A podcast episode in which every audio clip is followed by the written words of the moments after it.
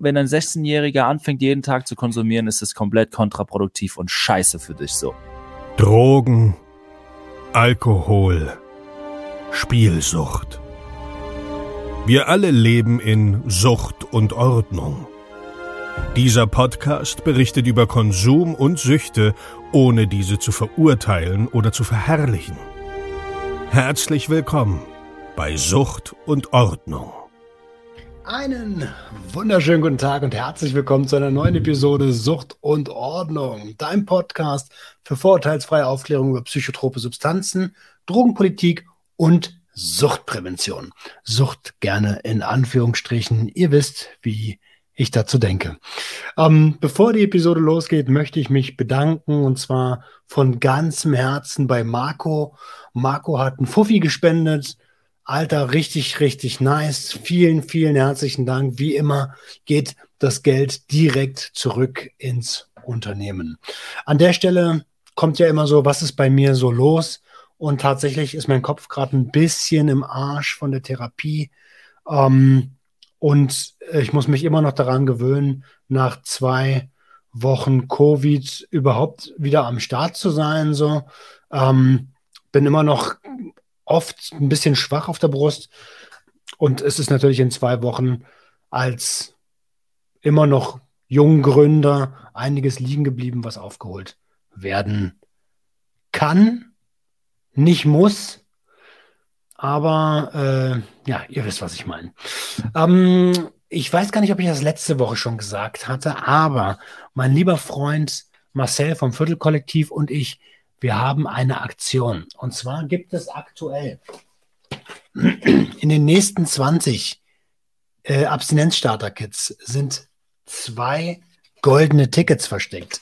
Was hat es mit diesen goldenen Tickets auf sich? Ähm, ganz einfach.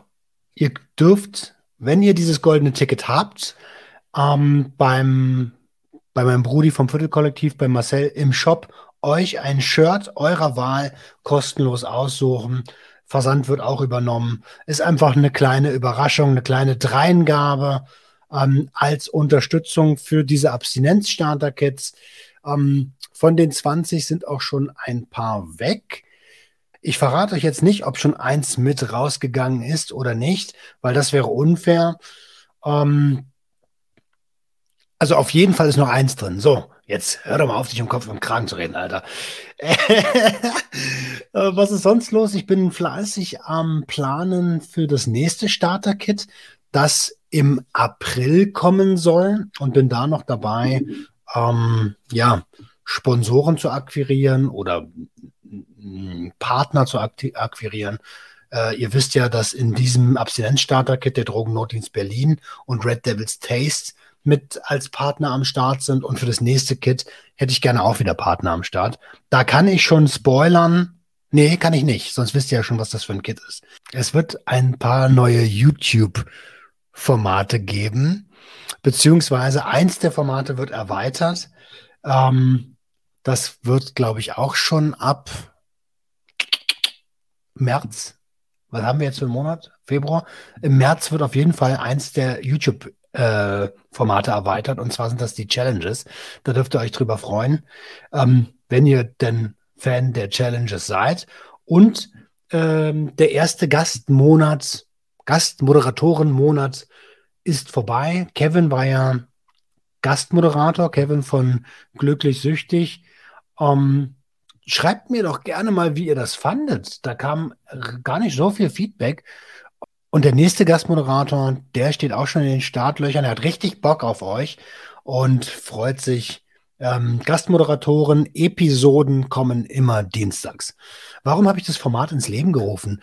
Es gibt so viele geile Seiten, die Präventionsarbeit betreiben, ähm, die vielleicht schon mal mit dem Gedanken gespielt haben, selber einen Podcast zu machen oder einen Kanal, aber die Arbeit, ähm, sich die ganze Arbeit nicht machen möchten oder ähm, es gibt so viele Seiten, die relativ wenig Aufmerksamkeit bekommen.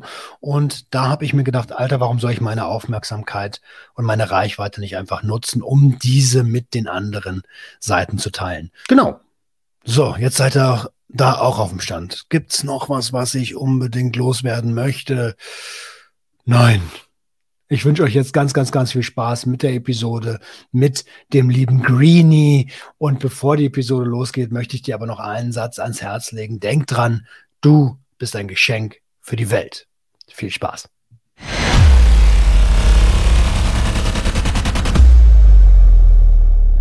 Ihr seht das schon, ich bin nicht allein und wer das nicht sieht, sondern hört, wird gleich den Gast vorgestellt bekommen. Und zwar habe ich den lieben Greenie im Haus. Hey, Hallo. Greenie, einen wunderschönen. Ich freue mich riesig, dass das geklappt hat. Dito, mein Lieber, danke für die Einladung. Endlich schaffen wir's. Wann haben wir uns das?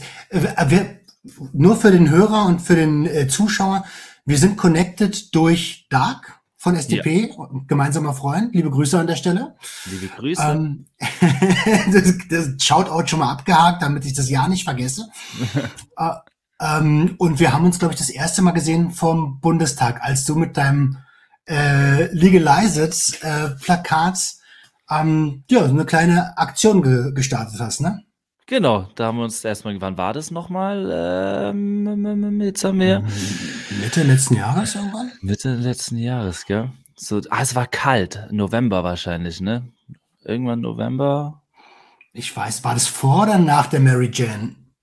Das war, das war vor der Mary Jane, weil wir uns dann genau, wir haben uns dann eine Woche später mal bei der Mary Jane getroffen nochmal. Ja, Oder? Fein. Genau, wir haben uns dann noch auf der Mary getroffen. Ein paar Tage später sogar nur. Digga, ich weiß es nicht mehr. ich bin äh, ab und zu ein kleines bisschen verpeilt. Du auch, wo das woher kommt? Ja, naja, 21 Jahre exzessiver Konsum. ähm, ich würde sagen, es soll heute nicht um mich gehen, es soll um dich gehen. Und zwar würde ich gerne so ein bisschen autobiografisch werden. Ähm, Du hast ja mitbekommen, äh, dass wir die Zuschauer noch ein bisschen nach Fragen gefragt haben. Alter, voll die Flut, die da gekommen ist. Ähm, da habe ich mir so ein paar rausgesucht, die wir gegen Ende der Episode stellen. Aber erstmal würde ich gern ja zurückzoomen in das Leben des des jungen Greenie. mhm. Wie bist du aufgewachsen und wo kommst du her? Ich bin ursprünglich, also oh Gott, das ist eine, ich versuche abzukürzen, weil ich schweife sehr gerne ab. Ich bin die ersten acht Lebensjahre äh, in Mannheim aufgewachsen. Dann haben sich meine Eltern getrennt. Dann ist Mama mit ihren drei Kindern in die Pfalz gezogen, Neustadt an die Weinstraße. Dort haben wir dann bis zu meinem 16. Lebensjahr, also acht Jahre dort auf dem Dorf gelebt. Gerade die Zeit, wo man als Jugendlicher eigentlich, also die Kindheit war doch schön, vom achten Lebensjahr bis zum zwölften, bis dann die Pubertät kam. Dann fand ich das Dorfleben richtig scheiße. Ging mir voll auf den Sack. ähm, dann habe ich auch mit 13, 14 bin ich das erste Mal mit Cannabis in Berührung gekommen. Das Witzige ist, ich bin in Mannheim äh, damit in Berührung gekommen. Und zwar, uh. da war ich 13 Jahre alt und ich war alle zwei Wochen bei meinem Vater ne, zu Besuch. Und in Mannheim hatten wir halt auch noch ein paar Freunde. Und da gab es einen, Florian, ich habe auch einen Track, da erwähne ich den, der hat da mal Gras mitgenommen. Und der war halt 14, mein Bruder war 15 und ich das Nesthäkchen war, war 13, wie gesagt, dann haben das erste Mal gekifft. Und ja, das war schon eine sehr verrückte, äh, sehr verrückte Erfahrung. Und war aber dann halt, wie gesagt, einmalig, kann man sagen. Wir haben es vielleicht noch drei, vier Mal gemacht in Mannheim. Und dann mit 14 habe ich dann äh, mitbekommen, dass ein paar Freunde aus meiner Clique auch gekifft haben. Oder dass, ja, die Leute kennen, die kiffen. Und dann sind wir da mal hin, haben mit denen gekifft und voila, war das Dorfleben perfekt. Nämlich, das passt, ganz, das passt nämlich ganz gut zusammen. Wenn man als Jugendlicher auf dem Dorf hast du ja nicht so viele Möglichkeiten. Ne? Da, da, in der Stadt hätte ich gar keinen Bock, mit 14, 15 den ganzen Tag high zu sein. Weil du weißt, Stadt so high draußen rumlaufen ist nicht so das geile Feeling. Voll stressig. Aber wenn du aber wenn du auf dem Dorf lebst, im Grünen herumtanzt, irgendwo äh, Scheiße baust und das total high ins Schwimmbad einbrichst oder in den Weinbergen rumstolzierst und ihr einfach todesbreit seid mit deiner Clique, das, das war einfach die geilste Jugend. Das hat es kompensiert, dass es einen Frauenmangel gab. Das war dann der Nachteil. Ja, das ist normal. Wenn man ja, und Dorf. ja, das, also erstmal so, Kiffen isoliert ja sowieso schon. Außer wenn es um deine Jungs geht. Aber dann noch auf dem Dorf leben und kiffen, da war, ey, wir waren einfach, ey, es war, war trotzdem wunderschön. Vor allen Dingen checkt man ja oft auch gar nicht, wenn dann mal eine was von einem will und du bist immer stoned so. Ich habe oft nicht gar nicht gecheckt, was das, was sie für Signale rüberbringen soll. Ja, ja, alles klar. ja, ich weiß noch, wie ich mit 13 dann ähm, mit, mit meiner ersten Freundin zusammen war und die war 16 und es war total weird, dass ich dann mit der Schluss gemacht habe, vier Wochen später wo alles perfekt war. Das erste Mal Sex in meinem Leben, das, äh, Steffi, ah, die war so, war so ist das Witzige, ich war mit zwölf schon mal mit der zusammen und da war sie 15, da hat sie aber Schluss gemacht, weil ich zu jung war und ihre Freundinnen sie ausgelacht haben. Dann ein Jahr später mit 13 bin ich wieder mit ihr zusammengekommen, war vier Wochen mit ihr zusammen, hatte das erste Mal Sex in meinem Leben und dann habe ich aber halt wirklich ja, schon täglich angefangen zu smoken und habe aus dem Grund, weil ich mit meinen Jungs lieber abhängen wollte, jeden Tag im Park oder im Grün, habe ich dann Schluss gemacht, weil ich lieber puffen wollte. Das musst du dir mal vorstellen, wie bescheuert. Ja, und die Gefühle waren weg, was soll ich sagen? Das ist, ist ja als Jugendlicher, ist das dann mal ganz schnell wieder. Ist eine Frau auch wieder sehr schnell uninteressant, zumindest wenn es nicht die richtige ist. Und es war anscheinend nicht die richtige. Und dann war deine erste große Liebe Marie Johanna. Ja, absolut, ähm, äh, aber absolut. Kenne ich, ist bei mir ähnlich. Ja. Ähm, worauf ich noch gern zu sprechen komme, du hast gerade gesagt, mit acht ähm, warst du auf einmal, äh, also war deine Mama alleinerziehend, ja. ähm, weil deine Eltern sich getrennt haben. Glaubst du, dass das die Konsumentscheidung als Jugendlicher gefördert hat? Das kann ich jetzt nicht. Ich bin einfach ein neugieriger Typ, aber ich weiß noch, wo ich das erste Mal den Joint angeboten bekommen habe und ich wurde ja trotzdem auch aufgeklärt von meiner Ma und was man so alles mitbekommen hat. Ja, Cannabis, eine Droge, ist illegal. Danach kommt dann auch schon Ecstasy oder Koks oder Pep und dann, dann stürzt sie komplett ab. Also ich hatte schon ein richtig, richtig viel Respekt vor Cannabis. Besonders, hey, als 13-Jähriger, logisch.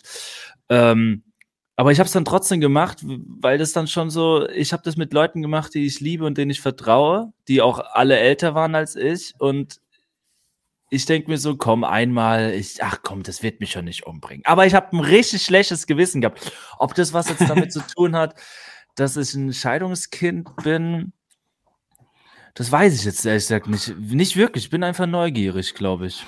Also ich, ich glaube jetzt nicht, dass ich damit irgendwas betäuben wollte. Ich habe auch gar nicht den Eindruck, ehrlich Papa gesagt. Ähm, du bist ja, du bist ja generell ein sehr, sehr fröhlicher Mensch, strahlst das auch ja. komplett nach außen, wirkst sehr aufgeräumt in dir drin, also als ob du deine Mitte gefunden hast, strahlst du ja, total ja. aus und deswegen, und deswegen kann ich mir das gut vorstellen, dass das nicht so ist. Bei mir ist ja genau anders, ne? Bei mir Stress in der Familie und Cannabis war so, oha, äh, auf einmal fühle ich den Stress nicht mehr. Ja, genau. Fühle ich. Habe ich auch nicht, also zu den Punkten, also muss ich sagen, dass das dann auch mal in eine, in eine, Etappe in meinem Leben auch auf jeden Fall der Grund war, warum ich jeden Tag weiter gebufft habe. Das hatte dann aber weniger der Grund äh, wegen, den, wegen der Scheidung, sondern das hatte dann andere Gründe in meinem Leben. Mhm. Und ähm, ja, wegen der Scheidung nochmal, warum ich so ein positiver Mensch bin. Ich weiß noch genau der Moment, als meine Mom zu mir hinkam, ich acht Jahre, wie gesagt, meinte, sie liebt Papa nicht mehr. Und ich weiß noch, wie schmerzhaft es war. Ich so, ich habe direkt angefangen zu weinen. Ich weiß es, als wäre es gestern gewesen. Also da ist für mich eine, definitiv eine Welt zusammengebrochen, weil ich habe so einen coolen Papa und ich habe, oh, das war so toll alles. Ähm, aber ich muss dir sagen, am nächsten Tag ich, hab, ich weiß nicht, wie ich das mache, aber ich akzeptiere Dinge, die ich nicht ändern kann und weine dann vielleicht mal ganz heftig einen Abend lang oder bin richtig traurig und merke dann, okay, jetzt ist alles raus, meine ganze Emotion ist draußen, jetzt schlafe ich ein, nächsten Tag bin ich wie neu geboren. Also das ist dann nichts mehr, was mich dann irgendwie noch belastet im Sinne, weil ich es ja nicht ändern kann. Ich weiß nicht, ob ich das von meinem Vater habe, weil der ist auch so ein lockerer Typ der hat seine drei besten Freunde die letzten vier Jahre verloren und alle ziemlich tragisch verloren und trotzdem läuft er noch mit dem Lächeln durchs Leben. Ich frage mich, wie machst du das, Alter? Wie schaffst du das denn? Also die sind wirklich äh, alle drei nicht gerade cool aus dem Leben getreten und alle innerhalb von drei Jahren, jedes Jahr einer seiner besten oh. Freunde. Und mein Vater sitzt da und ist immer noch ein sehr, sehr ausgeglichener, glücklicher Mensch, weil er hat mir gesagt, er ist halt so, es ist ja wie es ist. Und er kann ja, also er ist, ist, ich kann es ja nicht ändern. Soll ich jetzt mein Leben versauern lassen? Also es bringt dir nichts, diese Gedankenspirale in diesen Schmerz sich zu suhlen und ja, ich glaube, da habe ich einiges von meinem Vater vielleicht äh, geerbt bekommen, so diese lockere Art und Weise. Auf jeden Fall ein Top-Skill. Ähm, ich will nicht sagen beneidenswert, aber wünschenswert, die in diese äh, mentale Stärke reinzukommen. Das versuchen manche ihr Leben lang und du hast es einfach mit auf den Weg bekommen. Wie geil ist denn das, Alter? Das stimmt. Also durch natürlich auch meine Ma, durch die Erziehung. Meine Mutter ist auch ein Stehauf Weibchen und äh, ist total hier ein Blumenkind, kann man sagen. Und mein Vater halt auch. Und da haben sich, glaube ich, zwei Gene zusammengebündelt, die sowieso dann schon eine sehr gute Voraussetzung fürs Leben geben. Aber wohl bemerkt halt auch die Erziehung von meiner Mutter ist halt, da hat mein Vater leider halt nicht wirklich Einfluss gehabt, weil ich ihn zu wenig gesehen habe. Alle zwei mhm. Wochen reicht nicht aus, da irgendwie was in der Erziehung zu tun. Aber da hat meine Mutter äh, das Beste getan und und meine Mutter hat eigentlich immer die Leine sehr lang gelassen. Also die hat uns. Das Schlimmste, weißt du, was das Schlimmste ist, was die Eltern ihren Kindern sagen können? Also jetzt, das ist ironisch mit Schlimmste. Weißt du, die, es gibt ja so Eltern, das sind Kontrollfreaks. Die wollen bloß, dass die Kinder nicht auf die schiefe Bahn geraten und dass die anständig sind und tun das so oft Zwang. Versuchen die ihr Kind zu kontrollieren, besonders wenn sie Pubertät kommt. Meine Mutter hat was ganz anderes gemacht und das ist einfach ein Geniestreich gewesen. Sie hat ganz easy smooth. Die hat nicht einmal Hausaufgaben kontrolliert. Nicht einmal, mhm. weil sie hat nur einen Satz gesagt, der alles gefickt hat. Und zwar guckt mich an, lächelt mich an und sagt, ich vertraue meinen Kindern. Weißt du, was, die, weißt du, was dieser Satz mit einem 13-Jährigen auslöst? Nicht so, du solltest mir aber nicht vertrauen. Das ist, das ist, Nein, du denkst dir so, das sagt deine Mama mit so einer Selbstverständlichkeit dass du es ihr auch beweisen musst, dass sie dir vertrauen kann auf gut. Das ist voll der psychologisch geile Trick. Ich wollte dann, ich, ich, war, ich weiß nicht, ich habe gesehen, wie meine Mutter, wie glücklich die das gesagt hat, dass sie uns vertrauen kann. Und das habe ich halt nicht ausgenutzt, sondern das Gegenteil ist eingetroffen. Erst recht wollte ich ihr zeigen, ja, Mama, wir sind anständig, wir sind liebe Menschen, so du. Trotzdem haben wir natürlich hier und da mal Scheiße gebaut, aber das war nichts nichts Gravierendes. Aber wirklich Geniestreich, ne? Meine Mama hat gesagt, das ist dein Leben, wenn du es verkackst, dein Problem. ist aber auch, auch gar nicht so verkehrt. So, ist schon ganz gut eigentlich, aber ein bisschen hart formuliert. ähm, lass uns noch mal ins Dorf gehen. Du bist ja, Jugendlicher okay. im, Dorf, im, im Dorf. Ähm, und hast eigentlich nicht viel zu tun, weil äh, es gibt vielleicht einen Jugendclub, aber da hängt so das ganze Dorf ab oder vielleicht die anderen fünf Dörfer auch noch ähm, und die Atmosphäre ist vielleicht gar nicht so geil. Wie wie warst denn du in der Schule und ähm, und äh, ja, wie hast du deine also war die Freizeit nur Konsum? Jein, also wir haben, sagen wir so, wir haben, wo fange ich da an? In der Schule okay, warte kurz, ich muss kurz überlegen. Ähm, also deine Frage war jetzt, wie ich in der Schule war oder allgemein? fangen wir mal fangen wir mal mit der Schulegeschichte an. Wie warst du mit den schulischen Leistungen und wie hast du das Konzept Schule wahrgenommen? Eigentlich ganz entspannt. Ich musste sagen, dass es bei uns also, ich bin schon immer so ein Typ gewesen, als ich dann okay, fangen wir von vorne an. Als ich mit Hip-Hop in Berührung kam, mit 12, 13, Wu-Tang Eminem, yeah. Und Dr. Trey äh, 2001. Ja, Gravel Pit war, Alter, ich habe das geliebt, allein das Musikvideos, Video. Und das hat schon was mit mir gemacht, so der Hip-Hop. Also ich bin dann schon so ein bisschen in meine coole Phase gekommen, hatte dann mega die Baggy-Klamotten, lange T-Shirts, Cappy, die, Augen, äh, die Augenbrauen hier so ein Cut reingemacht, fette Klunker und habe schon so ein bisschen auf halbstark gemacht. Also ich habe schon immer sehr viel Selbstbewusstsein gehabt, aber halt auch irgendwie trotzdem total bodenständig. Und das war so eine Mischung, ein bunter Haufen aus allem. Einerseits war ich sehr zufrieden mit mir, andererseits meine Pickelfresse gefiel mir nicht, hat mir mein ganzes Selbstwertgefühl zunichte gemacht. Ähm, dann war ich eigentlich introvertiert, wenn ich gekifft habe, aber wenn ich nicht gekifft habe, extrovertiert. Also das war, und mhm. da ich jeden Tag breit war, war ich also die erste Hälfte des Tages extrovertiert und die andere Hälfte dann eher so introvertiert, wenn ich high war. Also total abstrus.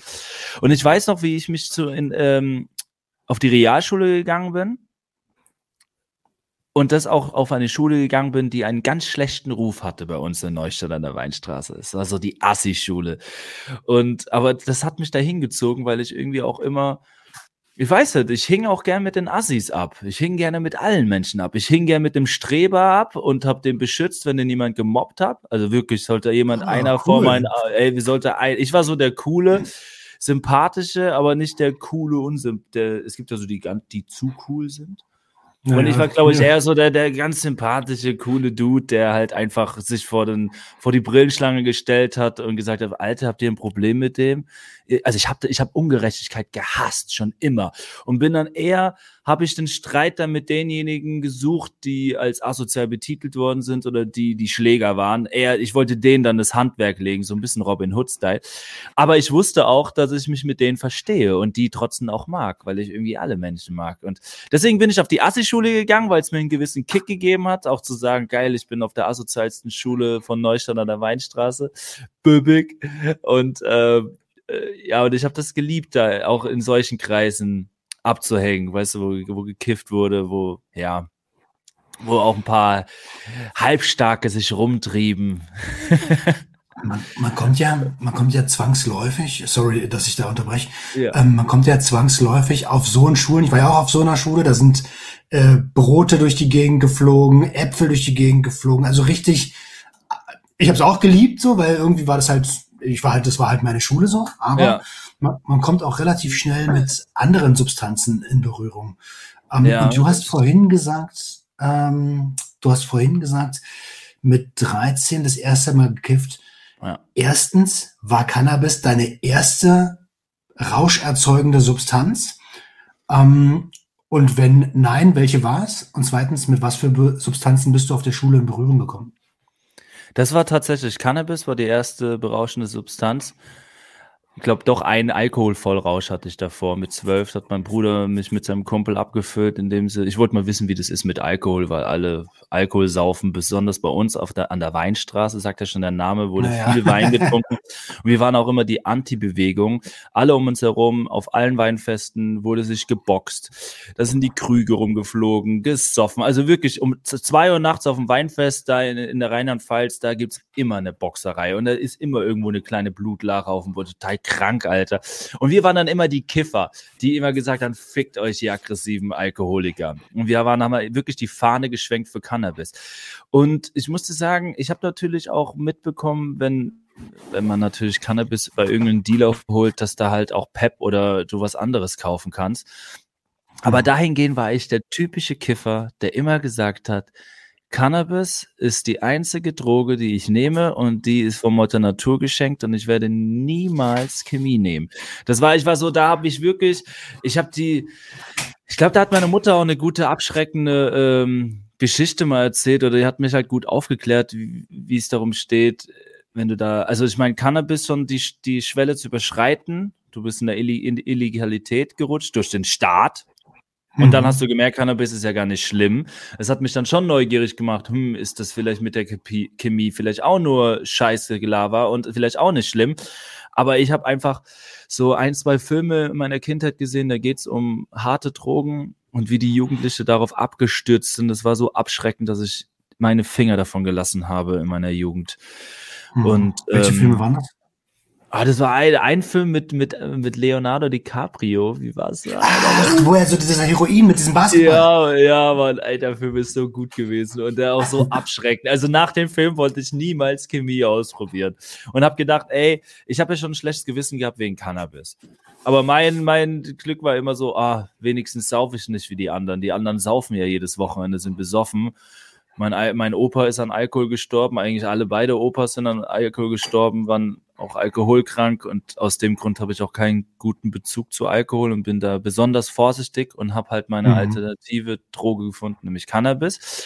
Und deswegen war ich immer anti-Alkohol, pro Cannabis und gerade auf dem Dorf wo so viel Wein gesoffen wird und Wein verkauft wird, waren wir natürlich, wir Stadtkinder, die ins Dorf gezogen sind, haben natürlich das Cannabis mitgebracht und alle Jugendliche haben dann gekifft und das natürlich wegen den Deneflees, die, die von der Stadt her. Dabei war das gar nicht wahr. Deine Schuld, das war deine Schuld, dass alle. Die, deine Schuld. ich weiß noch, wie ich in Lachen-Speyerdorf war und dort mit einer neuen Clique in Berührung kam und die dann das erste Mal Cannabis mitbrachten und ist so krass das habe ich in Mannheim äh, schon drei, vier Mal mit einem Freund geraucht. Mega lustig, dass ihr das auch habt. Fett, Alter. Und dann haben wir es erstmal gekifft und dann fing eine wunderschöne Freundschaft an zwischen Duttweiler und Lachenspeyerdorf. Das sind Käfernamen, die interessieren jetzt nicht, aber und trotzdem, ähm, also ist es ja lustig, ne? Heute, ich habe, weil ich war früher genauso. Ich war so, ah, Chemie kommt mir nicht ins Haus. Heute, ja. äh, Sucht und Ordnung hat ja auch einen Bildungsauftrag, ne? Heute ja. habe ich erst verstanden, dass alles Chemie ist, auch wenn es eigentlich Biologie ist. Ja, äh, voll, äh, das stimmt. Äh, aber alles ist Chemie, deswegen ähm, ist es wichtig zu verstehen, gerade für die jüngeren Hörer, Hörer und Hörerinnen, ähm, wir sprechen da von synthetischen Substanzen. Ja. Ähm, und ja, da war ich früher genauso. Und dann habe ich aber, ach, ich, ich habe meine Grenzen irgendwann sind die so verschwommen, weißt du, dann kamen ja. so Pilze dazu und dann ja. irgendwann hatte einer Pep und dann habe ich das natürlich ausprobiert und da war ich drin. War ja. voll drin. Super, es geht relativ schnell, wenn du einmal die Grenze, das habe ich mir schon immer bewahrt. Ich wusste so, ich habe Cannabis probiert und ich hatte so eine innere Barriere, die eigentlich meinte, nee, lass die Finger davon. Lass es. So, meine Vernunft, das, was mir beigebracht wurde, das sind, das ist nichts Gutes. Aber äh, jeder Jugendliche hat halt auch manchmal so, ach, äh, ich bin neugierig und ich probiere das aus und durchbricht diese Barriere dadurch. Und dann ist der erste Anker gesetzt. Wenn du einmal diese Barriere sozusagen übertreten hast, dann fällt es dir natürlich viel leichter, immer wieder diese Barriere zu übertreten. Und diese Barriere wollte ich mir bei chemischen Drogen wie Ecstasy, Pep, Koks, whatever, wollte ich nicht überschreiten, weil ich wusste, es wird mir bestimmt auch gefallen. Ne? Die Drogen sind mhm. nicht, äh, nicht umsonst ein, einfach auch beliebt bei vielen Menschen. Ja, die ersten paar Male machen sie Spaß, bis sie dein Leben zerficken können. Ähm, und diese Barriere wollte ich mir nicht, äh, wollte ich mir nicht kaputt machen und dachte mir, was ich nicht weiß, macht mich nicht heiß. Also ich will nicht wissen, wie ein MDMA-Rausch ist. Ich will es nicht wissen. Dann, dann, dann werde ich es auch nie vermissen. Und das habe ich dann auch, ähm, ja, das habe ich dann auch äh, bis zu meinem 30. Lebensjahr durchgezogen. Die Barriere hast du bis dahin, äh, äh, also in der Schulzeit nicht durchbrochen. Jetzt hast du aber gesagt, bis 30. Bist du nicht älter als 30? Ich bin 32, werde jetzt 33, Level 33. Und ja, bis zu meinem 30. Lebensjahr habe ich dann somit auch diese Barriere nicht durchbrochen. Und dennoch muss ich zugeben, mit 30 habe ich mich bereit gefühlt, auch mal in diese Richtung mal ein, zwei Sachen auszuprobieren meine paar Erfahrungen damit gemacht, mit auch anderem. Mhm. Und ja, ich habe mich einfach bereit gefühlt, eben wegen dem Alter, weil ich aber auch mitten im Leben stehe, mir etwas aufgebaut habe, was mir eine Sicherheit gibt. Ich habe einen wunderschönen Beruf, der mir, der mir einfach so viel Freude bereitet. Ich habe mich darin selbst verwirklicht und ich bin ein vitaler geistig starker Mensch, würde ich behaupten, sehr in meiner Mitte und dachte mir, komm, jetzt probiere ich auch mal. Ich wollte die Erfahrung mal machen, um herauszufinden, hey, vielleicht kann ich irgendwas lernen und äh, sehe mal in diese Welt, die so populär geworden ist, jetzt leider auch bei vielen jungen Menschen. Was ich sehr, sehr tragisch finde, dass 14-, 15-Jährige Koksen und Ecstasy nehmen und MDMA, das ist Guter Punkt. Also du musst, wir müssen auch gar nicht darauf eingehen, welche Welt genau das jetzt war. Ähm, aber dass du, der Punkt, den du ansprichst, ähm, du und ich, wir haben beide mit 13 angefangen zu kiffen. Ja. Und ich habe äh, no, ich hab kurz danach angefangen, andere Substanzen zu konsumieren. Aus heutiger ja. Sicht, ist das zu früh? Mit dem Kiffen oder mit dem anderen? also, sowohl als auch, sowohl als auch. Also ich würde mal behaupten, ja, natürlich ist es zu früh, eindeutig, aber natürlich sind, guck mal, der Mensch ist so ein unfassbares Wesen. Wir sind jetzt auch nicht kaputt gegangen daran. Wir sind die Menschen, die wir sind, weil wir das getan haben in der Vergangenheit. Und ich bin sehr zufrieden. So, ich habe dich als total äh, sympathischer, netten Mensch kennengelernt, der nicht auf den Kopf gefallen ist. Und siehst du mal, also da, also natürlich würde ich niemanden dazu raten, so früh anzufangen, weil ich finde zum Beispiel, wenn ich jetzt so, wenn man so früh anfängt mit dem Kiffen und es täglich macht, die Chance, dass du dann jemals wieder komplett aufhörst zu kiffen und das nicht dein Leben lang so durchziehst, wird dadurch halt extrem gering.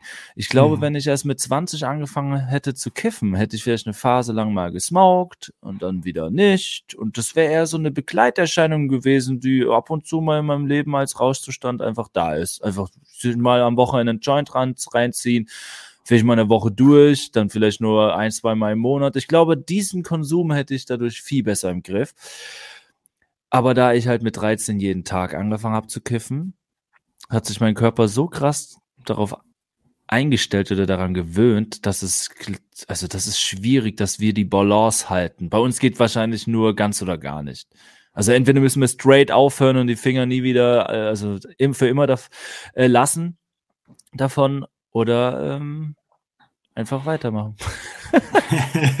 ja, da, da, da kommen wir auf jeden Fall auch gleich nochmal zu, weil du hast, äh, also eine der meistgestellten Fragen war, wie sieht das aus mit Konsumpausen? Ähm, mhm. Und also die sind ja unbestritten wichtig. Ja, ähm, absolut. Jetzt sind wir gerade in der Diskussion äh, im, im Rahmen der Legalisierung oder der hoffentlich bald kommenden Legalisierung. Du bist ja da genauso an vorderster Front unterwegs ähm, ja. Wie zum Beispiel ein Richter Müller, wie ein Dark, wie ein Georg Woth vom Handverband, wie aber auch mittlerweile meine Wenigkeit. Und warum Warum ist dir das denn so wichtig, dass äh, Cannabis legal ist? Welche Vor- und welche Nachteile hätte Legalität?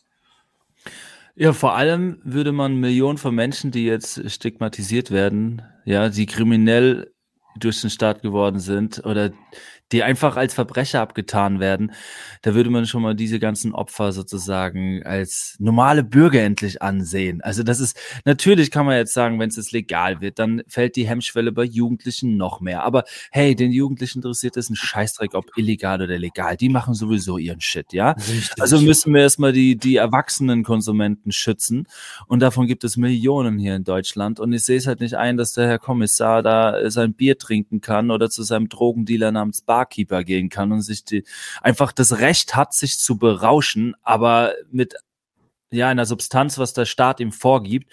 Ich sag mal so, hey, ich habe meine zwei Opas durch Alkohol verloren. Ich habe Gewaltausbrüche miterlebt, ja, häusliche Gewalt und das alles durch Alkohol. Und ich habe halt einfach keinen guten Bezug zu Alkohol. Und ich möchte lieber kiffen. Ja, das ist mein Recht auf Rausch. Das ist meine, mein Rauschmittel, das ich gerne habe, da kann ich abschalten. Es hat mich zur Musik gebracht, wohl bemerkt, ohne, wenn ich nie gekifft hätte, wäre ich heute kein Musiker. Safe nicht. Also das kann ich mit absoluter Überzeugung sagen. Cannabis hat mich zu Rap gebracht. Nur Cannabis. So, und du warst ja früher richtig so v VBL, ne? Äh, VBT, JBB, VBT. also ich weiß, ich komme aus dem Battle-Rap-Bereich eigentlich. Zumindest hat da meine Karriere begonnen. Ich habe vorher einfach nur gefreestylt und ähm, wir waren high dabei und da ist was mit mir passiert. Als das erste Mal, es war so, wir waren, wir waren 17 und mein Kumpel hat ein Gedicht geschrieben. Wir fahren morgens mit dem Bus zur Schule und er zeigt mir dieses Gedicht. Und ich so, geil, komm, lass doch heute Mittag, da, das war die Phase, als wir anfingen, Deutschrap zu hören, Sido, Akro Berlin, Bushido, also da hatten wir schon zwei Jahre Deutschrap konsumiert. Und da dachte ich aber, ey, lass doch das Gedicht mal versuchen, warum Gedicht schreiben, warum nicht gleich, wir können es doch auch rappen.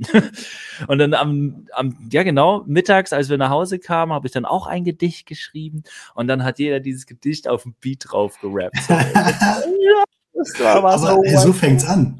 Ja, und es war so geil, dass, uns, dass wir das jeden Tag haben wir dann angefangen zu freestylen, uns die ganze Zeit zu beleidigen, zu viert, mein Bruder und äh, zwei beste Freunde. Und wir waren high as fuck und haben immer gefreestylt. Ein Monat später hat ein Kumpel von mir, äh, sein, ein Freund von ihm, sein größerer Bruder, der aus Cottbus kam, der schon 24 war, wie, wie gesagt 17, der hat halt professionell gerappt und der klang halt, Alter, der klang wie, ich dachte, der wird der nächste große Durchbruch, so der hieß Gecke. Geiler Typ, Alter. Ich habe zu dem gedacht mir, wow, es klingt genauso wie.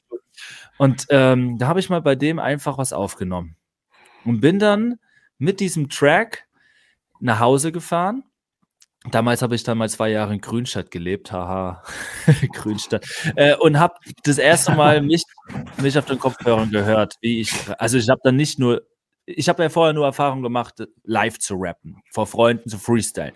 Aber das ist halt nochmal eine ganz andere Liga, wenn du komplett stoned im Zug sitzt, nach Hause fährst, abends um 21 Uhr und das erste Mal die Kopfhörer so aufsetzt.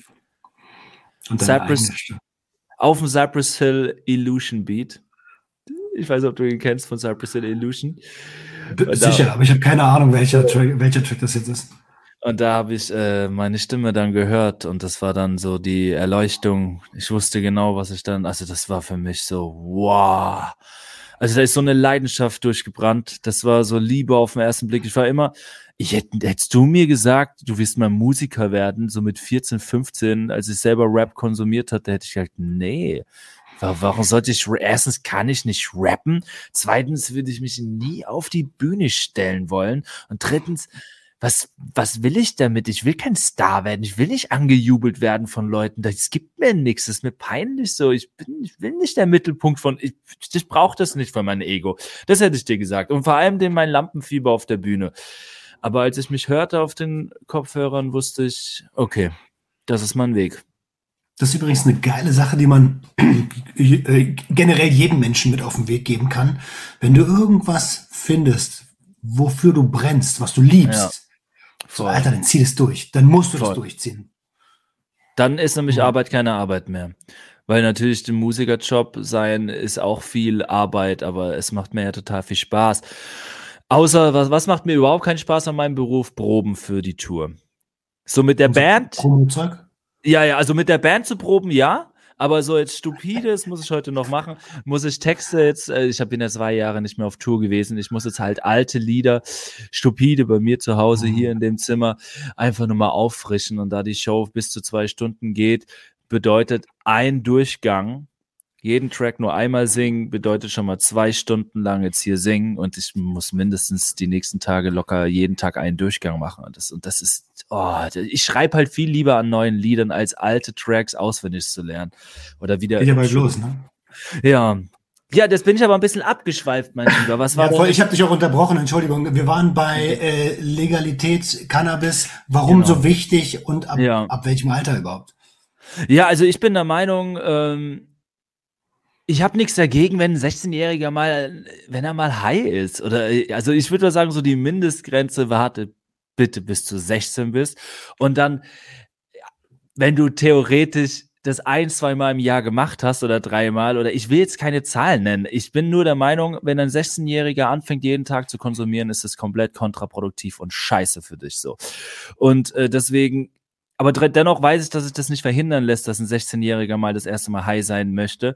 Was ich aber jedem Menschen, der jung ist, irgendwie eher eher raten würde, mach es so spät wie möglich. Am besten mit 21. Mhm. So gerne, wenn du willst, mit 18, weil du dann erwachsen bist, aber sorry. Nach meiner Meinung, ab 20 ist vielleicht ein gutes Alter, da mal vielleicht die ersten Erfahrungen mitzumachen, weil es rennt dir nicht weg so. Und Du bist dann viel mehr gestanden in deinem Leben. Dein Geist ist schon ausgereifter als mit 16, 17, 18. Das kann so schnell zur Gewohnheit werden, Cannabis rauchen. Und dass es dann dein Leben lang an deinem Arsch klebt, weil es dir so viel Spaß macht und weil du in der Jugend angefangen hast, ist halt, die Chance erhöht sich enorm, wenn du in deiner Jugend anfängst zu kiffen. Deswegen nach meiner Meinung 2021, um das ja. straight, um eine Zahl rauszuhauen gutes Alter. Gehirn ist ja mittlerweile, äh, also ist ja wissenschaftlich erwiesen, bis 25 in der Entwicklung. Ja. Und ich denke, du wirst das an der einen oder anderen Stelle in deinem Leben auch ge gemerkt haben, so wie ich das auch gemerkt habe. Ähm, wenn man seine ganze Jugend lang high ist, dann erlebt man auch alle ersten Male high. Und jeder ja. Kiffer weiß, wie vergesslich ja. Kiffer sind. So, ich weiß wirklich nicht mehr viel von von, von ganz entscheidenden Erlebnissen, Learnings, die fürs Leben prägen. Ja. Ich habe die einfach verpeilt. Ja, ja, klar, weil du, weil du ja high bist und wenn du high bist. Ich muss sagen, bei mir ist es eine bunte, aber ist ja nicht bei jedem gleich, ne? Also das, was du sagst, ist bei mir safe ja. auch der Fall. Dennoch habe ich auch im High-Zustand Momente gehabt, die sich so sehr in mein Fle ins Fleisch übergegangen sind oder so ein intensives Erlebnis war, weil ich eben auch so high war, dass ich das nie wieder vergessen werde. Weil manchmal ist es ja auch ein Katalysator oder halt eher äh, ein Verstärker deiner Emotionen. Ey, wenn ich ich hatte schon die schönsten Momente meines Lebens, wenn ich komplett stoned durch den Wald laufe. Der mhm. Frühling sprießt. Ich habe da Momente, die kann ich jederzeit ins Gedächtnis rufen. Oder zum Beispiel, als ich komplett stoned den ersten 3D-Film reingezogen habe, Avatar. Ich war so high as fuck und ich werde, das ist schon zwölf Jahre her oder so. Und ich schwör's dir, ich werde mich wie immer daran erinnern. Das war so intensiv. Aber das sind Ausnahmen, von denen ich hier rede zu 90 Prozent ist es genauso, wie du sagst, ähm, wenn du ständig high bist, wirst du locker die Hälfte irgendwann vergessen haben. Mindestens. Mhm. Und das ist, das ist zu schade so. Deswegen sind auch die Breaks und die Pausen so fucking wichtig. Ich merke jedes Mal, wenn ich mal so eine, eine Woche Pause mache oder mal einen Monat, wenn es mal vorkommt, merke ich einfach, hoch, wow, habe ich auf einmal viel Zeit. Ja, Mann, auf jeden. Das ist doch das Geil. Das ist, wenn ich sage, also ich finde es mit dem Verpeiltsein, ähm, das war früher stärker, weil das liegt aber, glaube ich, auch ein bisschen am Alter. Das Gehirn wird ja immer ausgereifter und, und ich muss dir sagen, so, ich habe jetzt ein halbes Jahr aufgehört zu kiffen, jetzt ist es raus. Letztes Jahr war ein halbes Jahr habe ich nicht gekifft. Das erste Mal. Congratulations, Digga. Das erste Mal, seit ich 13 bin. Höchst, also meine Pausen waren eher, beliefen sich so auf eine Woche bis vier Wochen. Das war so meistens ja, der Fall. Du bist über die Mary Jane gelaufen, ne? Das, das stimmt. Genau, das habe ich nur CBD geraucht. Oh, das CBD ist das Beste, wenn du kiffen willst, aber äh, gerade einen Break hast. Und das erste Mal in meinem Leben habe ich sechs Monate lang nicht gekifft und ich muss sagen, ich fand den Lifestyle ohne Weed besser. Also wirklich, so im Großen und Ganzen, ich hatte unfassbar viel Zeit. Ich, ich war so geordnet, ich war so, ich konnte selbst abends noch enthusiastisch an irgendwas arbeiten. Es hatte, es hatte nur wenige Nachteile. Einer davon ist aber ein bisschen, dass mir das so ein bisschen dieses, dieses leidenschaftliche stundenlang an einem Track zu feilen abhanden gekommen ist. Ich habe dann mal eine Stunde an einen Track geschrieben, der wurde dann auch fertig, hat mir mega viel Spaß gemacht, aber wenn ich high bin, kann ich mich halt so, da fliege ich davon und bin fünf Stunden lang nur beschäftigt mit zwei Lines oder so und diese Doktorarbeit fehlt mir dann, diese, diese Geduld zu haben, sich in der Kunst komplett entfalten zu können. Aber es hat viel mehr Vorteile, wenn man eben nicht jeden Tag kifft. es gehört ja auch zur Konsumkompetenz irgendwie zu wissen, wann tut mir Konsum, egal welche Substanz jetzt, ne, wann tut mir Konsum vielleicht sogar gut und ja. wann sollte ich das vielleicht überhaupt nicht tun? Also ähm, ich habe das hier schon tausendmal runtergepredigt, aber was würdest du sagen, in welchen Lebenssituationen man auf keinen Fall äh, psychotrope Substanzen konsumieren sollte? Nach meiner Meinung, wenn du gerade eine fucking Krise hast, also wenn du das, also es kann natürlich, hey, wenn jetzt wirklich gar nichts mehr geht und du wirklich kurz davor bist, irgendwo hier aus dem Fenster zu springen oder du bist echt verzweifelt, so würde ich mal, oder du bist so im Stress durch Arbeit, es muss jetzt nichts krass Negatives sein, aber du bist einfach mega gestresst, die Gedanken hören nicht auf, du bist, du musst mal wieder runterkommen und brauchst mal Wellness für deinen Kopf, du sollte mal kurz relaxen. Dann ist vielleicht so an einem Abend mal ein Joint rauchen oder ein Vaporisieren und dann einen Film gucken, Wellness für den Kopf und wirklich, du kannst runterkommen. Aber am nächsten Tag solltest du dein Leben anpacken und eben nicht schon wieder in den Trott verfallen, dich schon wieder betäuben zu wollen, damit du schon wieder relaxen kannst. Weil das ist dann leider ein Teufelskreis, aus dem du nicht rauskommen kannst. In solch, also es gibt da auch wieder, es gibt ja tausend Antworten immer. In einer Hinsicht kann einmaliger Konsum einfach mega befreiend sein, mal wieder runterzukommen. Aber wenn der dann, wie gesagt, jeden Tag stattfindet, dann wie willst du deine Probleme lösen können? Du rennst ja nur weg und betäubst dich. Exactly. Also wenn es wenn es wirklich darum geht, negative Emotionen wegzudrücken, so das funktioniert ja. nicht. Das, äh, nee. Die kommen irgendwann hoch und glaub Stimmt. mir, die kommen krass hoch. Ja. Ähm, Soll ich dir was sagen, was bei mir, glaub mit meinem Konsum warum ich das sehr gut vertrage mit dem Cannabis und das, darauf wollte ich eigentlich noch hinaus. Diese sechs, sechsmonatige Pause hat mir eins gezeigt. Cannabis hat jetzt nicht den hat keinen riesengroßen Einfluss auf mein Leben. Auch nicht auf Bezug Vergesslichkeit oder so. Natürlich hier zwei, drei Prozent ein bisschen vergesslicher, aber damit, mit den zwei, drei Prozent kann ich echt leben. Aber das liegt auch ein bisschen an meinem Konsumverhalten. Was bedeutet es denn, wenn, wenn Green jeden Tag kifft? Das bedeutet, ich gehe morgens joggen, lese dann erstmal ein, zwei Stunden im Buch, arbeite bis abends um 17 Uhr und dann fange ich an, einen Ballon zu rauchen. Ich habe nämlich auch aufgehört, vor zwei Jahren Joints zu kiffen, sondern ich vaporisiere nur noch und das hat mein ganzes Verhalten, meinen ganzen Konsum so positiv beeinflusst. Ich bin so viel klarer im Kopf. Ich, also dieser Ballon und Vaporisieren, da sind halt so viele Giftstoffe werden da nicht in deinen Körper gelassen. Hm. Kein Tabakfleisch. Das ist auch ein ganz anderes High. Du bist, wie gesagt, ich habe auch das Gefühl, du bist weniger verpeilt, obwohl da auch das Weed, die Sorte von, das ist, wir reden hier für. Richtig, äh, Indica Sativa. Genau, es gibt, und man hat sogar herausgefunden, welcher Stoff dafür verantwortlich ist, dass du vergesslich wirst. Und die versuchen, den jetzt schon rauszuzüchten. Und da gibt's ganz verrückte Sachen. Auf jeden Fall gibt es Weed. Das beeinflusst mein, mein Alltag sehr, sehr gering, weil es sehr schwach ist und weil es irgendeine Art von, von Sorte ist, die halt wirklich ja, eher einen positiven Einfluss auf mein Leben hat, mich kreativ macht, losgelöster. Und dann gibt's Weed, das da, da rauche ich auch einen Ballon und bin nur noch so auf dem Sofa und bin antriebslos und motivationslos. Also, ich will damit sagen, so der Kiffkonsum, der ist so fucking komplex. Machst du Sport? Bildest du dich weiter? Was für eine Art von Konsum ist es? Vaporisierst du? Rauchst du pur mit Tabak? Welche Sorte ist es? Welches Alter hast du? Oh mein Gott, das sind so viele komplizierte Dinge, die da Einfluss drauf haben. Voll, aber umso wichtiger ist ja, dass wir drüber reden, weil ähm, unsere Communities und deine ist ja noch mal 200 mal größer als meine. ähm, das sind ja auch, das sind ja auch ganz oft äh, junge Erwachsene, die immer noch auf der Suche sind, Perspektive, so wie wir ja. früher auch so. Und umso wichtiger, bei uns gab es kein Internet, bei uns gab es keine Podcasts und sowas. Wir haben alles durch Ausprobieren gelernt. so. Ja. Und ihr habt diese riesen Möglichkeit, aus unseren Fehlern zu lernen. Und Mischkonsum mit Tabak, oh. hey, das ist eine Unart, die nur existiert, weil früher Haschisch über Marokko nach Deutschland gesch geschleust wurde. Und das kannst du halt nicht oder schlecht pur rauchen, wenn du ja. nicht vapest. So, und das, das gibt's in den USA gar nicht. Die lachen dich aus, wenn du Tabak in den Joint packst. Ey, das ist wirklich, ey, wirklich. Ich habe dem letzt ähm, habe ich mit meiner Freundin das erste Mal geraucht und sie ist halt so ein bisschen Anti-Kiffer-mäßig unterwegs gewesen. Mhm. Und da meinte ich, okay, ich will ja kein schlechter Einfluss auf sie, sie ist alt genug, bla bla bla bla. Ich habe sie jetzt nicht von irgendwas überzeugen wollen, muss ich da natürlich dazu sagen.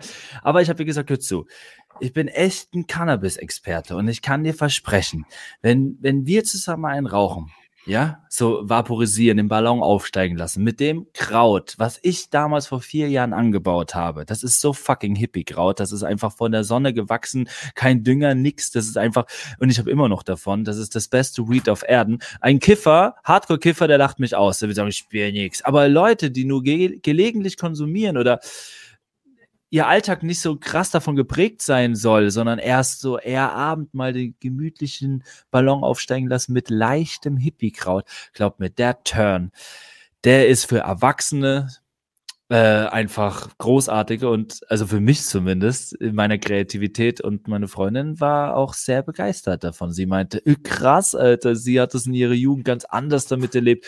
Sie hat da mit Tabak drin geraucht. Die waren immer die, sie weiß nur, wie sie immer total fertig war, introvertiert war, nicht mehr rausgehen wollte, keinen Bock mehr auf gar nichts mehr hatte und es hat ihr einfach keinen Spaß gemacht und ähm, aber wenn man es pur raucht oder halt dieses Vaporisieren und dann schwaches Weed, das ist so eine andere Art von High, das kann man gar nicht vorstellen. Und, und jetzt kommen wir noch mal kurz zur Legalisierung. Ne? Ey, warum ist das so wichtig, dass legalisiert wird? Weil wir dann einen kontrollierten Markt hätten. Ja, wir können genau. also wirklich gucken, was ist denn in meinem Gras drin? Ist das jetzt 80 Prozent THC? Schieße ich mich jetzt komplett aus dem Läden? Vertrag ja. ich sowas? Ja. Äh, also ein bisschen vorbilden äh, über die eigenen Kompetenzen, ganz, ganz wichtig. Wie vertrage ich sowas? Und dann, dann kannst du entscheiden, Alter, wenn ich einen ausgeglichenen THC-CBD-Gehalt habe, so und beraten werde ja. in so einem Fachgeschäft, Digga, was gibt's denn Besseres? Deswegen, das ist eine ganz, das ist einer der Gründe, warum endlich ah, die Prohibition aufhören muss. Ne? Die ist ja gescheitert, das wissen wir auch schon. Warum ist denn die Prohibition in Amerika bei Alkohol gescheitert in den 20er Jahren? Was ist denn daraus entstanden, weil sie gesagt haben, mhm. Alkohol wird jetzt hiermit verboten, zehn Jahre lang? Was ist passiert? Ja, die, die Mafia ist groß geworden in Amerika und das nur Al aus einem Grund. Ja, weil man Alkohol verboten hat. Was haben die, die Clans gemacht? Äh, haben natürlich dann Alkohol gebrannt. Also man hat den Nährboden für, für den Schwarzmarkt geschaffen. Und das ist halt bei Cannabis genauso. Allein schon für den Schwarz, ich meine, den Schwarzmarkt wird es immer geben, weil es wird immer Leute geben, die sagen, ich will halt das, das ich will halt billiges Weed oder starkes Weed für einen siebener Kurs und nicht jetzt da staatliches, reguliertes Weed für 12 Euro pro Gramm. Aber wir merzen den schon mal wahnsinnig aus. Also wir, wir machen den tausendmal kleiner, als er jetzt groß ist. Und das ist auch einer der Gründe, wie du schon sagst, Aufklärung. Legalisierung bedeutet ja auch Aufklärung. Ich, ein schlagendes Argument ist, weil viele sagen, ja, aber die Jugend, was ist das für ein Signal? Soll ich ja sagen, was für ein Signal das eigentlich ist? Wenn es legal ist, wird es gleich mal uninteressanter für Jugendliche.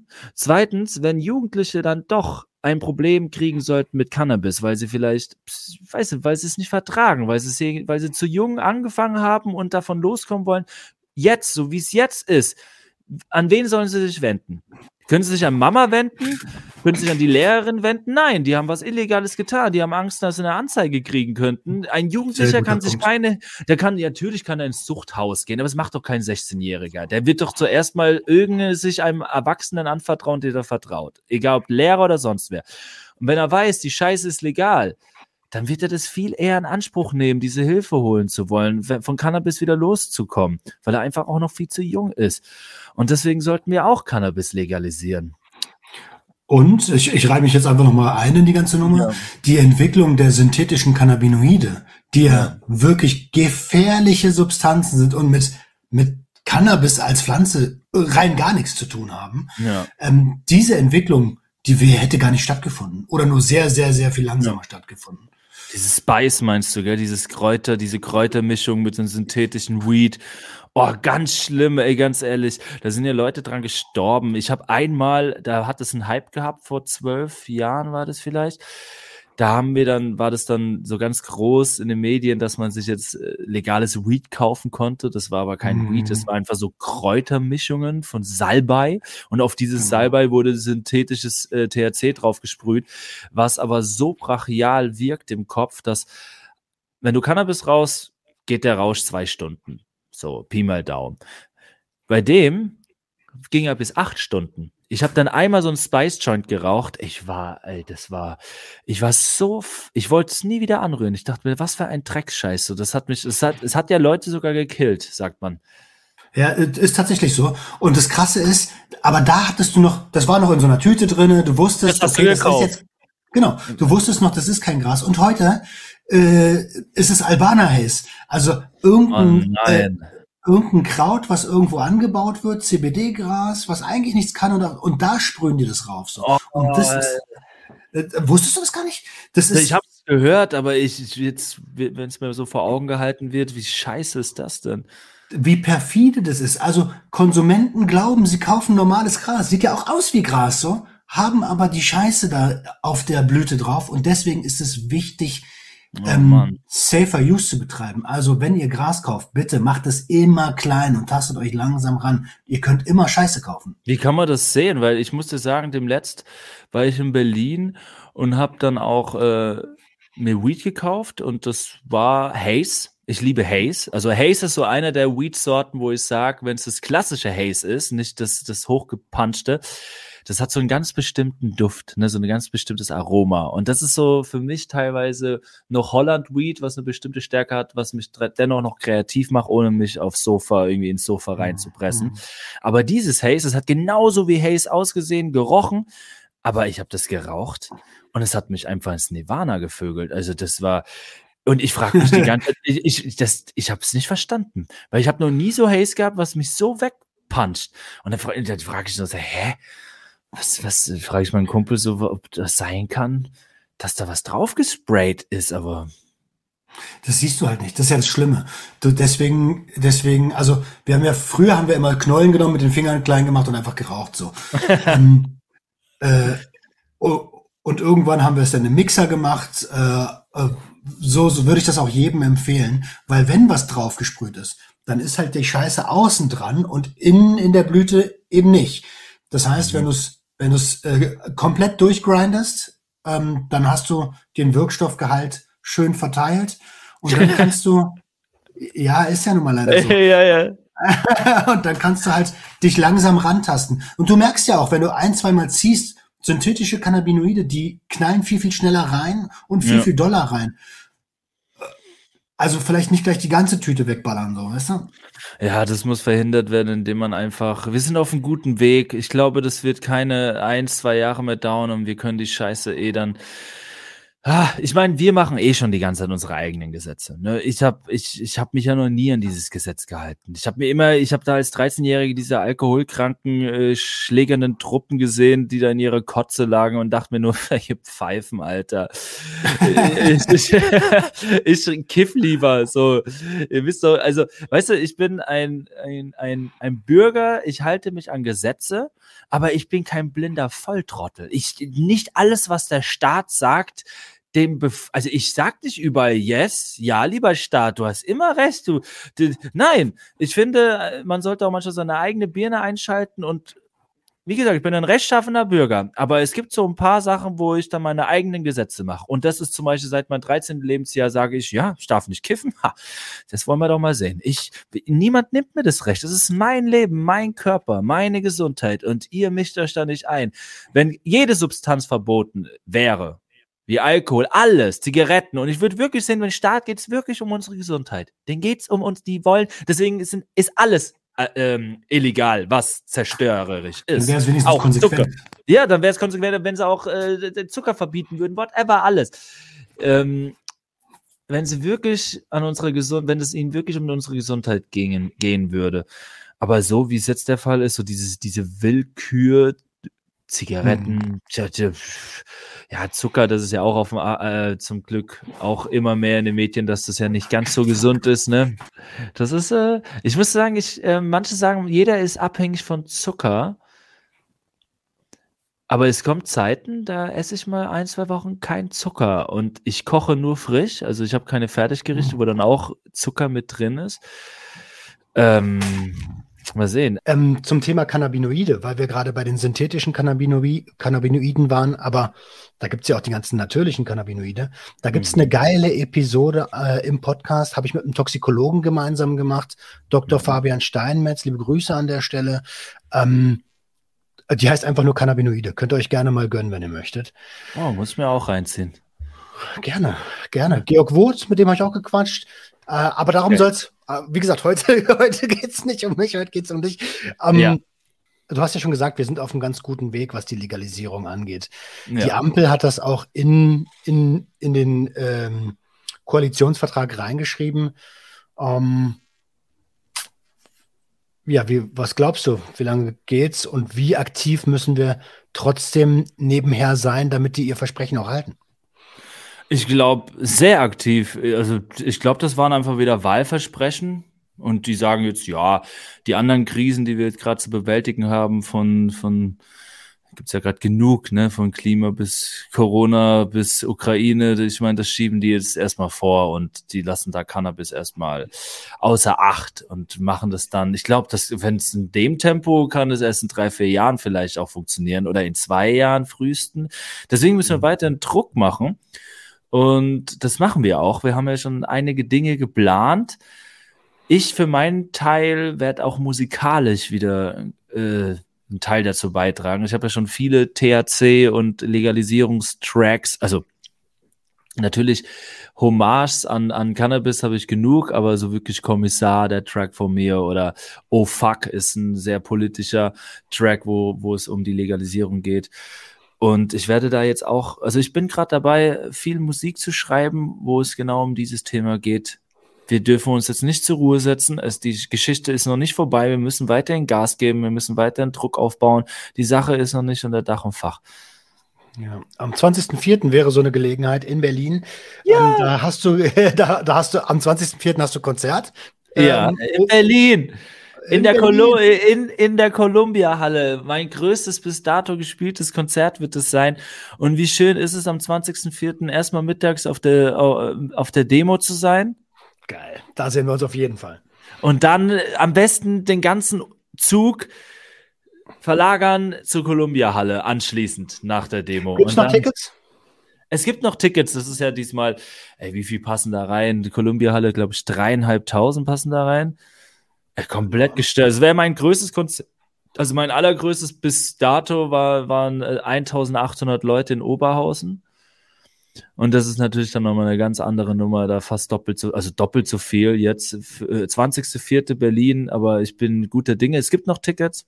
Sind es vielleicht 1,8 sind jetzt weg? Geil. Ich hau mal den Zick an und den Dark, dann kommen wir vorbei.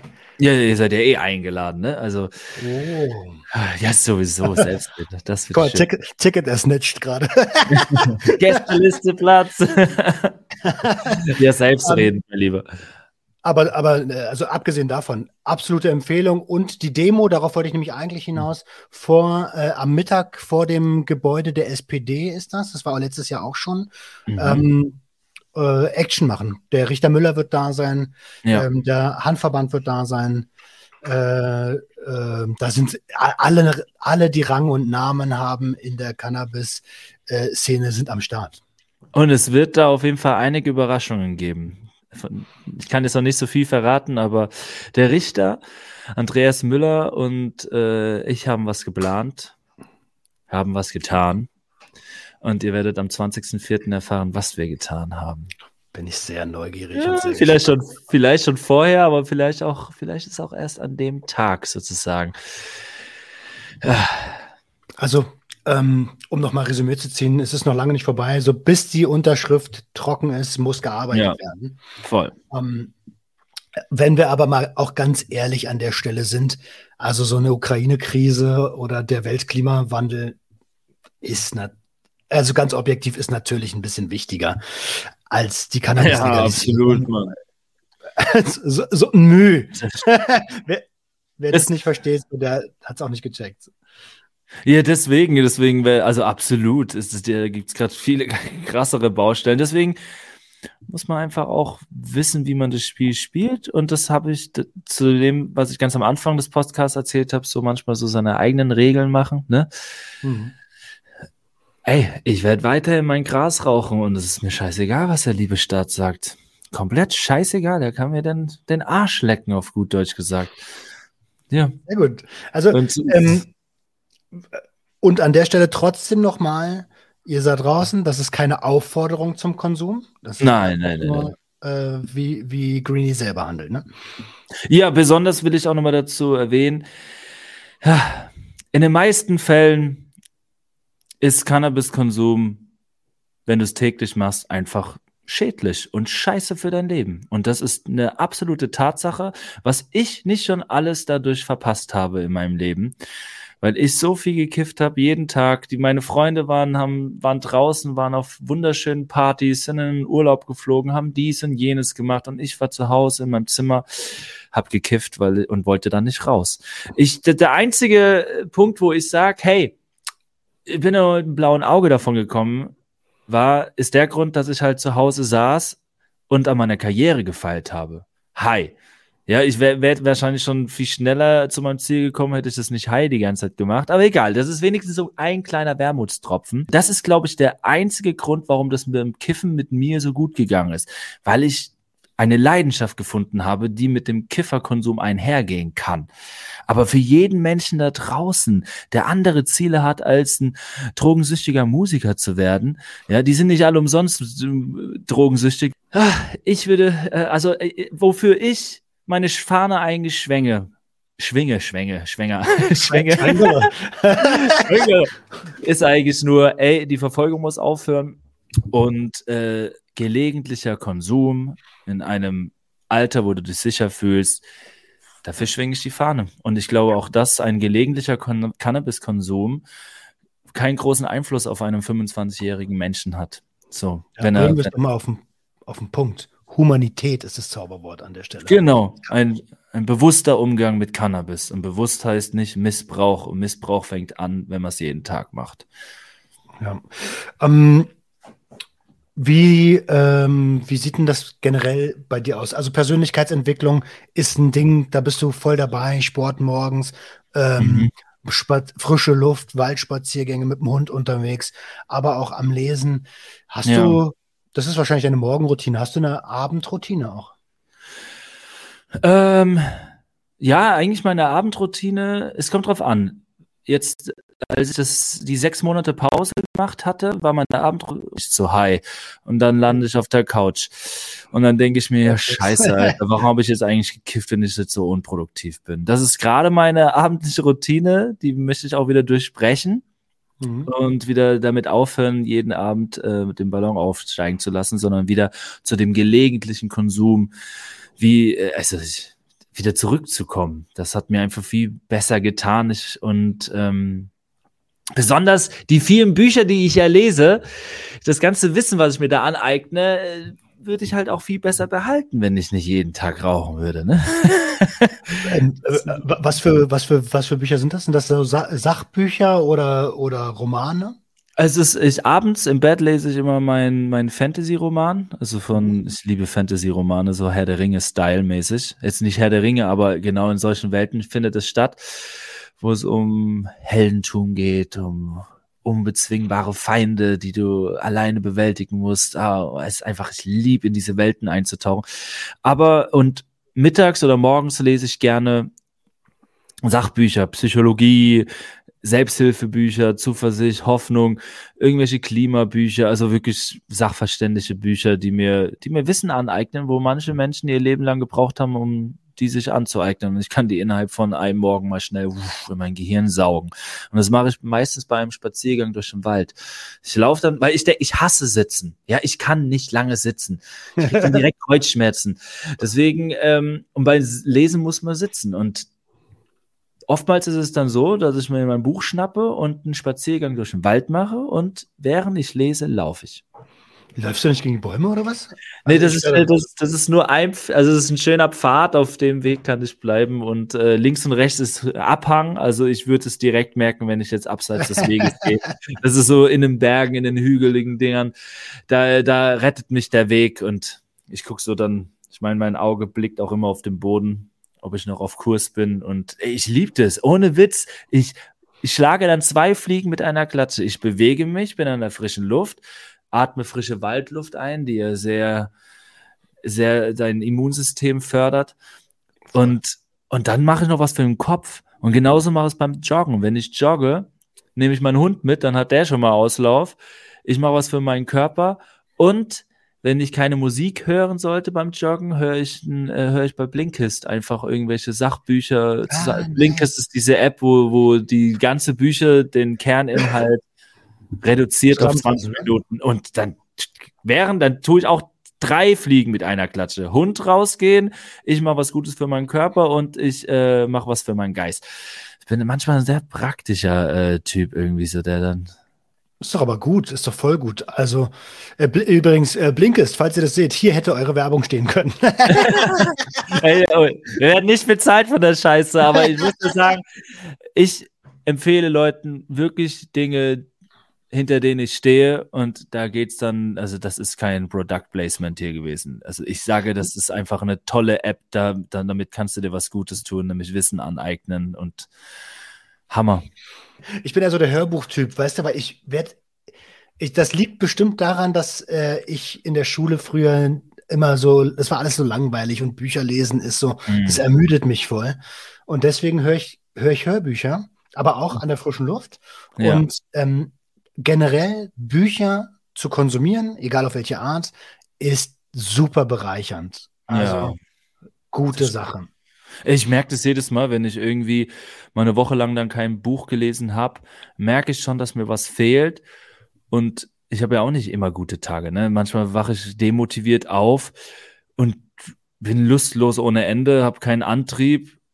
Was mir dann immer hilft, ist Struktur im Leben, sprich, wenn ich irgendwelche Termine habe, ich liebe das. Ich hasse es, zu Hause zu sein eigentlich, den ganzen Tag. Und um denen entgegenzuwirken, zwinge ich mich dann dazu, joggen zu gehen oder ein Buch zu lesen. Und wenn ich in dem Moment überhaupt keinen Bock habe, jetzt in den Wald spazieren zu gehen und dabei zu lesen oder zu joggen, ich habe eins gelernt, wenn ich mich dazu zwinge, das zu tun, worauf ich in dem Moment wirklich keinen Bock habe, Alter, Kopf aus, einfach loslaufen, oder einfach das Buch schnappen. Ich fühle mich danach immer so gut und das hat sich so eingespeichert in meinem Geist, dass ich, das, das ist meine Therapie so. Äh, äh, beim lustlosen Tag genau das machen, worauf du eigentlich keinen Bock hast, nämlich ein Buch zu lesen. Du wirst dich danach besser fühlen, zu ein Milliarden Prozent. Also bei mir ist es zumindest so. Es ist, also das ist auch ein Tipp, den man Menschen in Therapie gibt. Ähm, Struktur ist generell so eine so wichtige Sache, Gerade für Leute, die keinen geregelten Tagesablauf eigentlich haben, die sich ja. den dann schaffen müssen. Also Stichwort Künstler oder Gewerbetreibender. Ne? Ich hasse es manchmal. Also manchmal muss ich sagen, das ist so der. Ich dachte, wenn ich dann meinen Traum erfüllt habe und von der Musik leben kann, werden alle meine Probleme sich in Rauch auflösen und ich bin glücklich. Ich muss dir sagen, das war eine Falle. Das ist nicht so. Ich muss dir sagen, ich habe warum habe ich denn von meinem 20. Lebensjahr bis zu meinem 28. Lebensjahr gekifft und nur an meine Karriere gefeilt? Aus einem ganz einfachen Grund, weil ich äh, diese Droge hat mich fokussieren lassen, nur an meine Karriere zu denken und hat es geschafft, dass ich alles um mein Leben herum ausschalte. Aber das war, wie gesagt, auch eine Flucht. Ich war in dem Moment noch nicht zufrieden mit meinem Leben. Ich hatte keine Kohle, hatte keine Freundin, hatte eine winzige kleine Einzimmerwohnung. Äh, Zweizimmerwohnung, Mama ist wieder zu mir gezogen, weil sich auch keine eigene Wohnung. Also ich hatte nur Struggle in meinem Leben gehabt, konnte mir nichts leisten, kein Auto, gar nichts so und war einfach nicht glücklich. Aber eine Sache hat mich immer glücklich gemacht.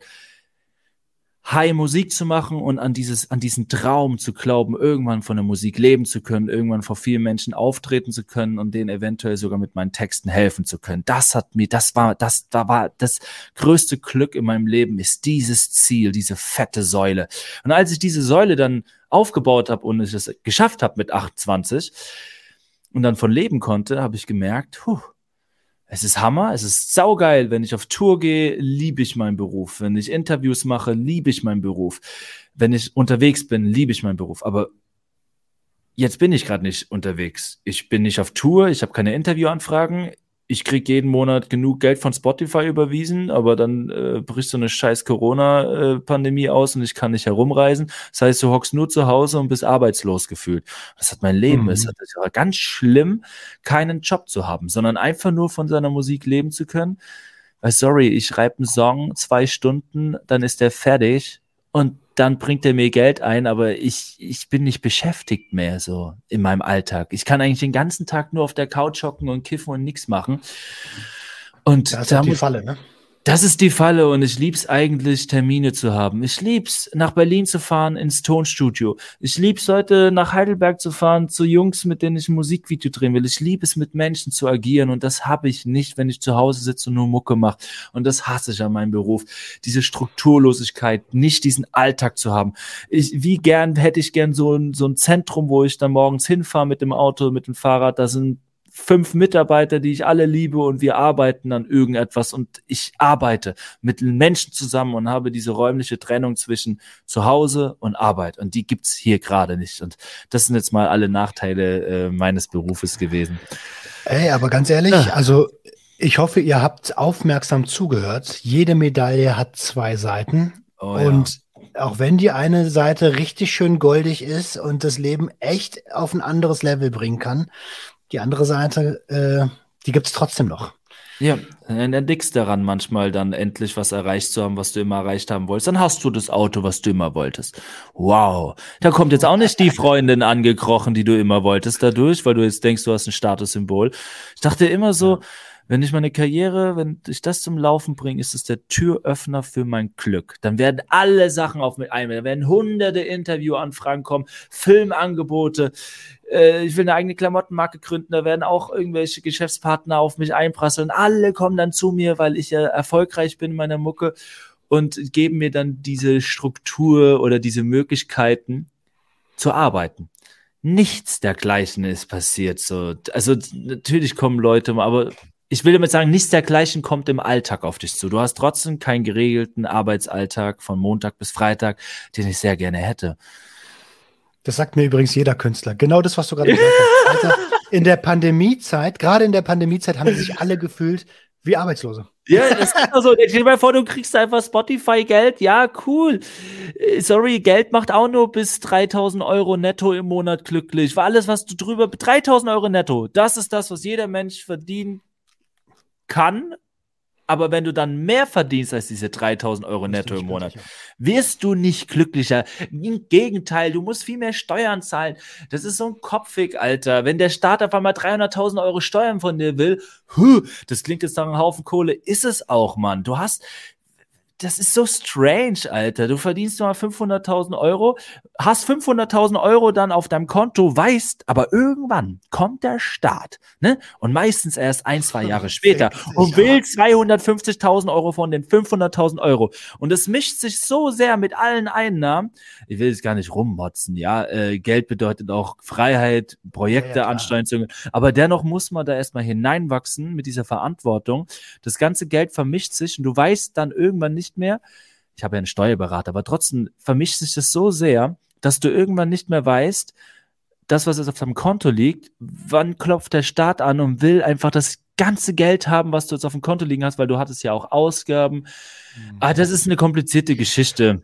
Also wichtig ist mehrere Kontenmodell als Gewerbetreibender. Ich gehe mal davon aus, dass deine Steuerberaterin dir das auch gesagt ja, hat. Ja, natürlich und auch natürlich das Geld nicht auf dem Konto liegen in Immobilien, Aktien, Krypto. Also ich bin da schon ganz gut beraten und versuche mich da breit aufzustellen.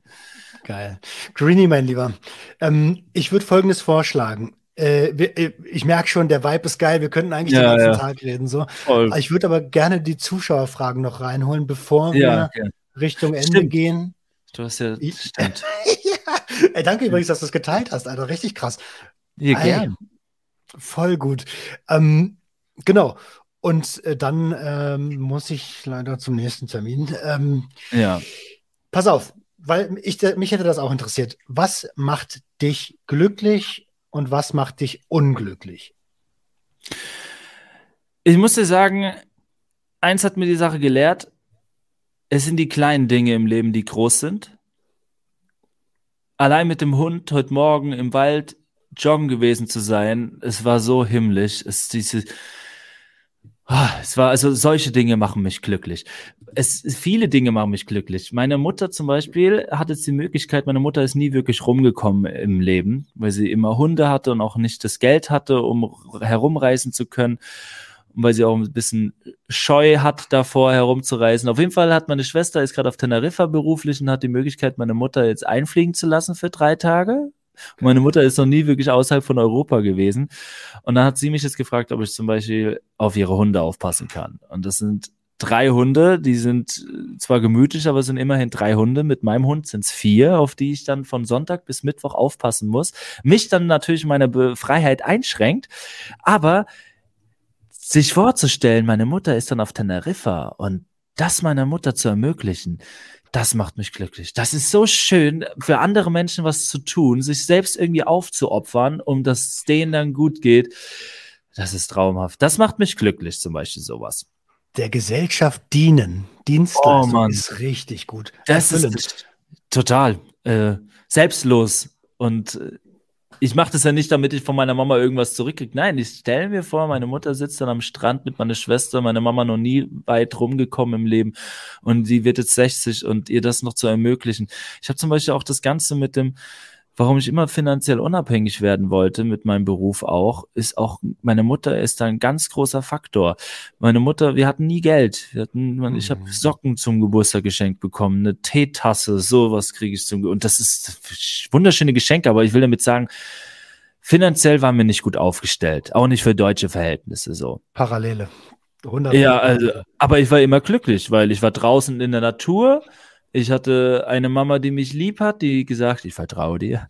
Gut, ich hatte keinen Vater mehr wirklich, aber das ist dann wieder eine andere Geschichte. Ähm, dennoch war ich mit dem wenigsten zufrieden, nämlich mit Freunde, mit Gesundheit, mit Hobbys, mit Sport und Ziele.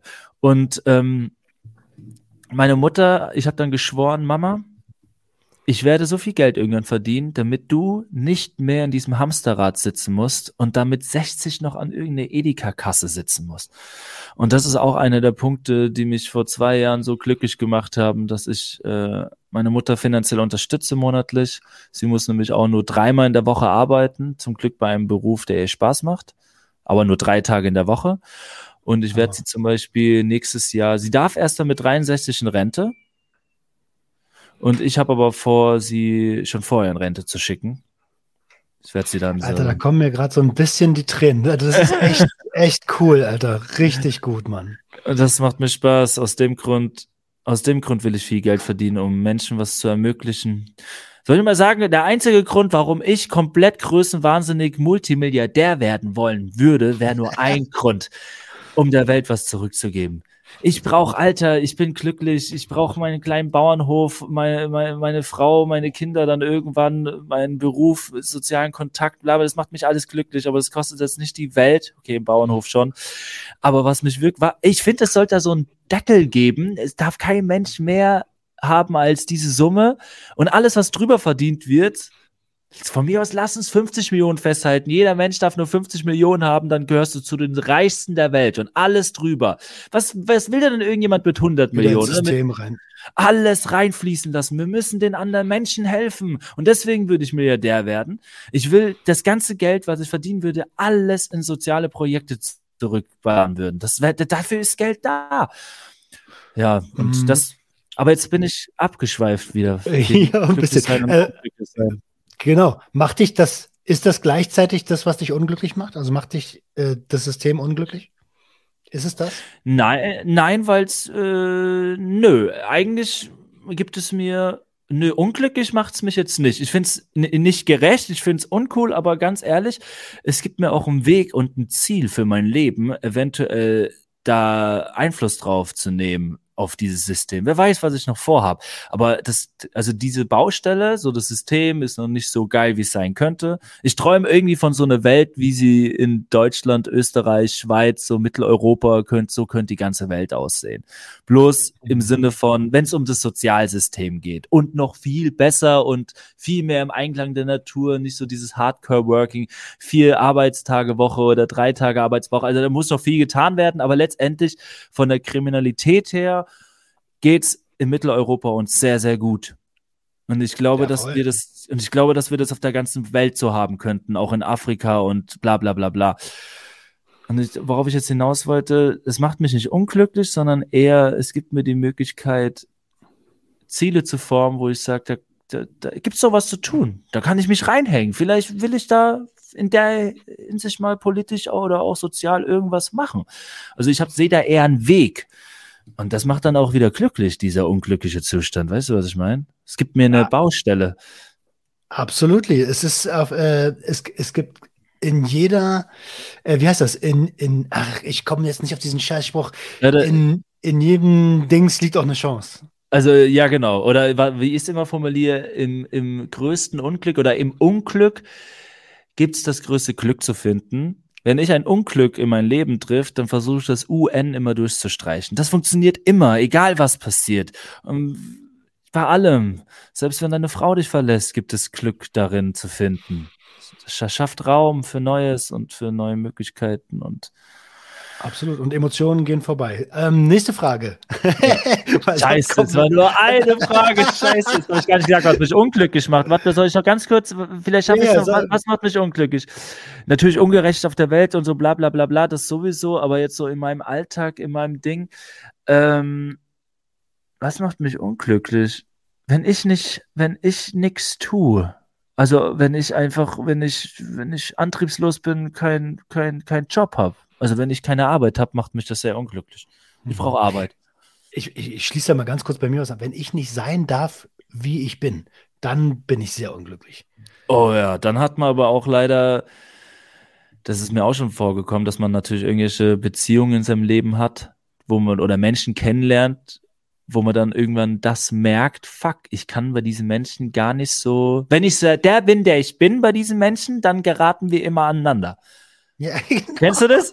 Ist genau klar. Und, und, dann musste man sich schon von solchen Menschen leider, also entweder ra rauft man sich zusammen und schafft in der Kommunikation auf einen Nenner zu kommen, dass man nicht immer alles, man soll nicht immer gleich beleidigt sein, wenn der andere mal äh, bla bla bla bla. Aber so in solchen Beziehungen muss man sich manchmal lösen, weil das ist ja nur anstrengend, Alter. Welches Synonym für Cannabis findest du am schönsten? Äh,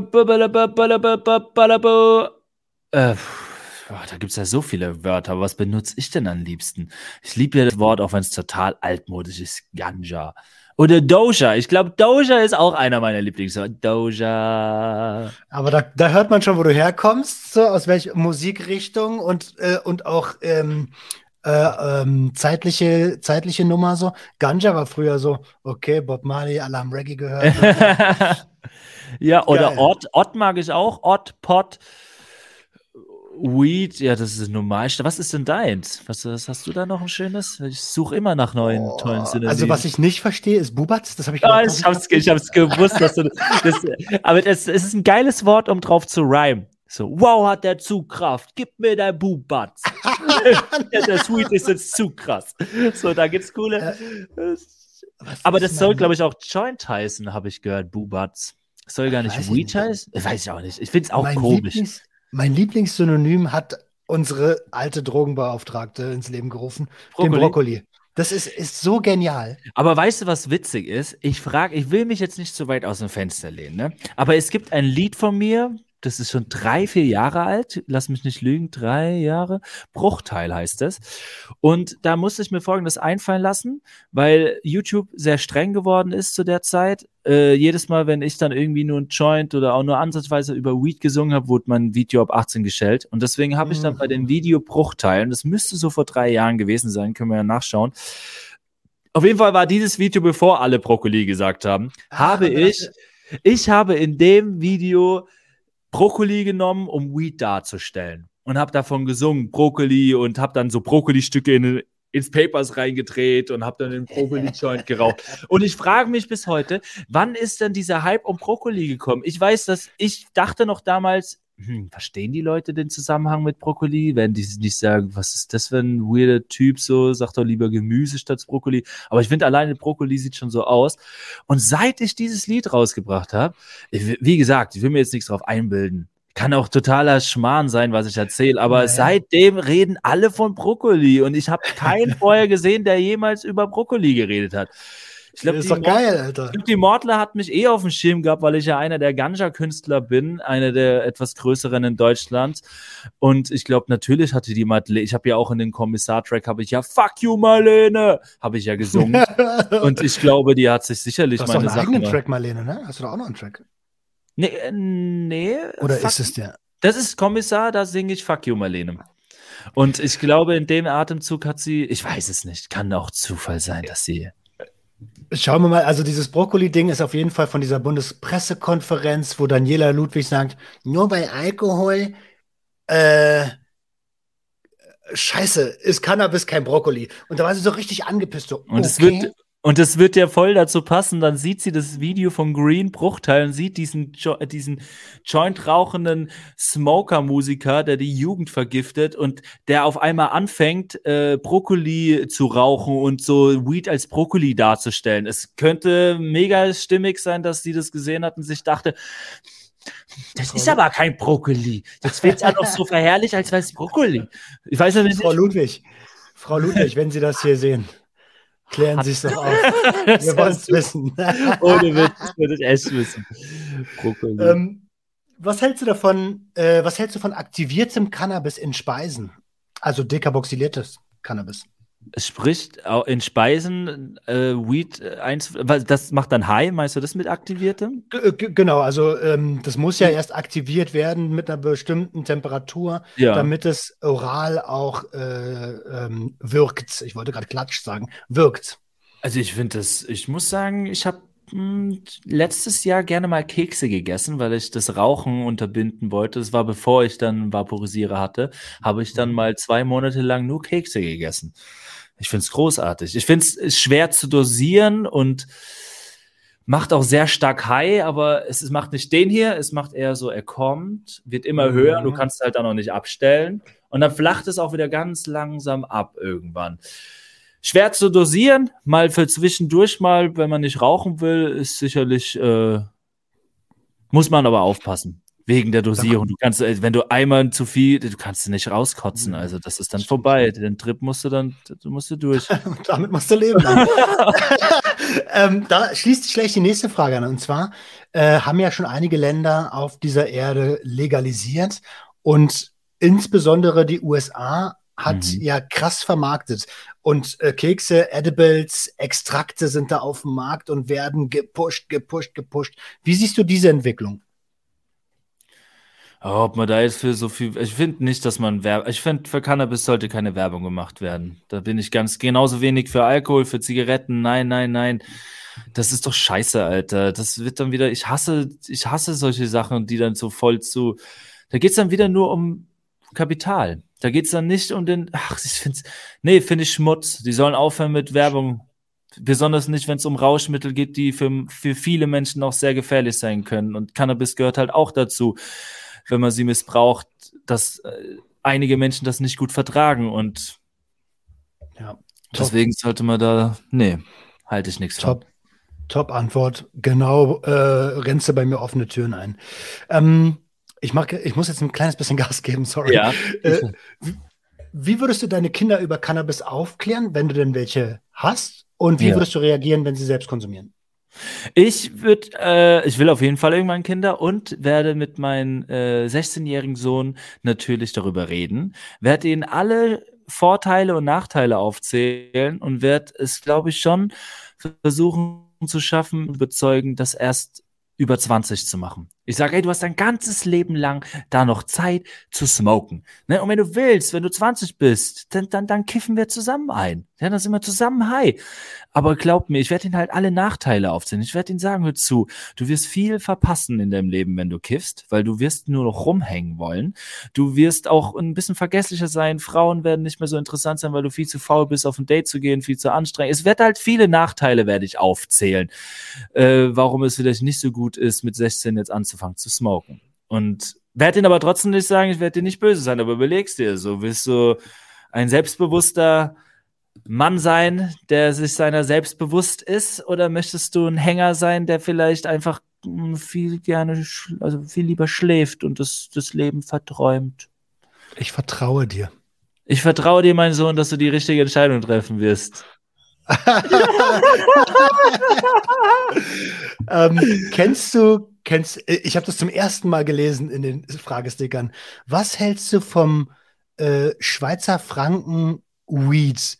Also es gibt anscheinend einen Hempcoin, mhm. äh, also der so wie, ist wie ein Bitcoin, aber ein Hempcoin. Kennst du das Ding? Nee, höchst interessant. okay, also Krypto, äh, der ist auch gerade irgendwie bei 0,0028 Franken. Also.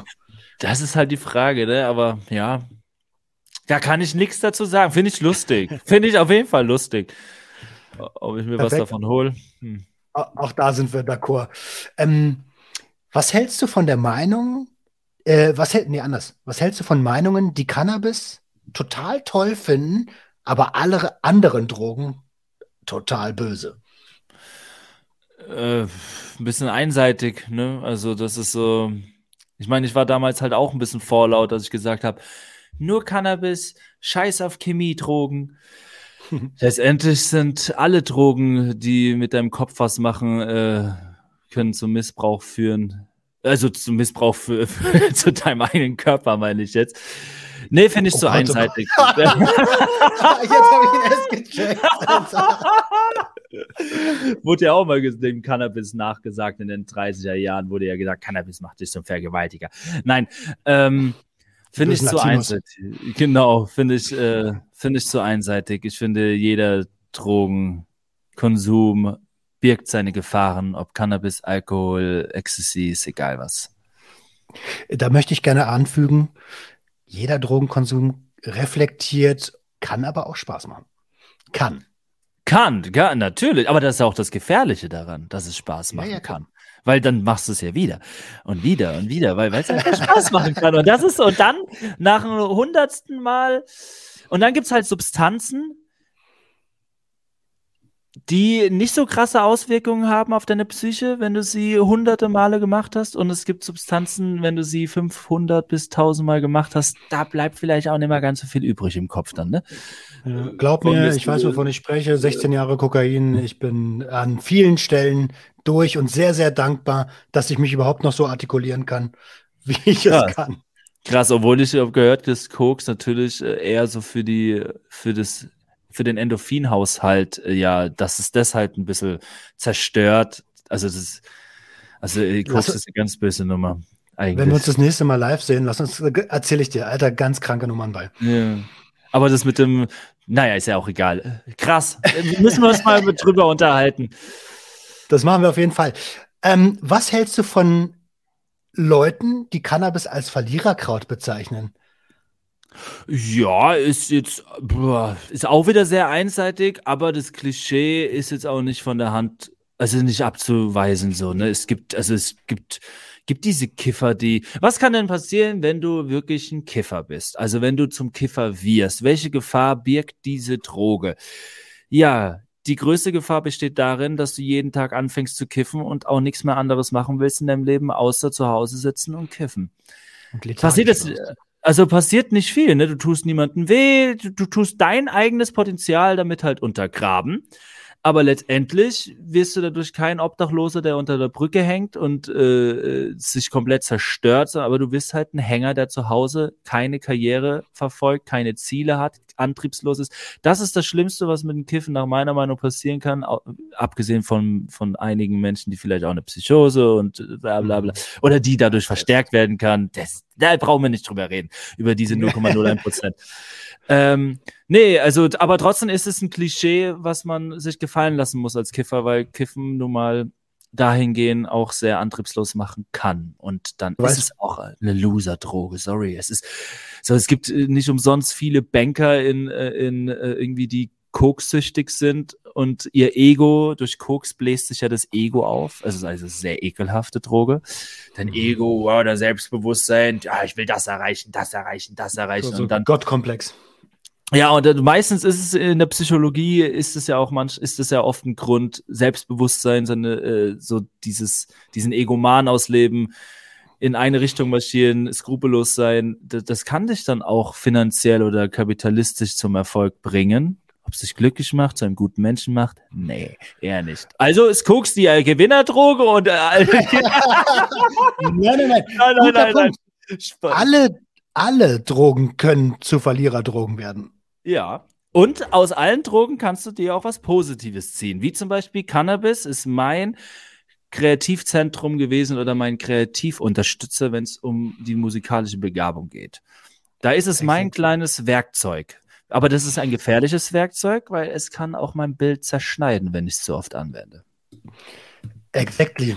Ey, das ist jetzt äh, vier vor. Scheiße. Ähm, alle, alles gut, alles gut. Ich habe zum Ende hin noch ein paar Sachen. Also ganz, ganz oft in den Stickern kam vor, äh, ob du liiert bist, ob du schon mal was mit Männern hattest, ob du ähm, ob du Geil. Autogramme verschickst, ob man ja. mit dir einen rauchen kann und so eine Sachen. Ja, ähm, ja ich würde sagen, schreibt Greenie einfach nochmal selber an. So. Ja.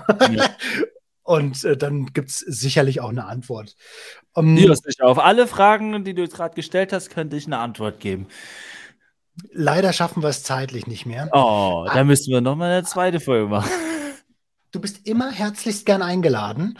Ähm, vielleicht machen wir mal sowas wie ein, wie ein, wie ein Plenum mit Siki und Dark zusammen. Ja, sehr gerne. Äh, können wir gern machen. Am Ende hin, eine Sache muss ich dir noch erzählen, weil ich es jemandem versprochen habe.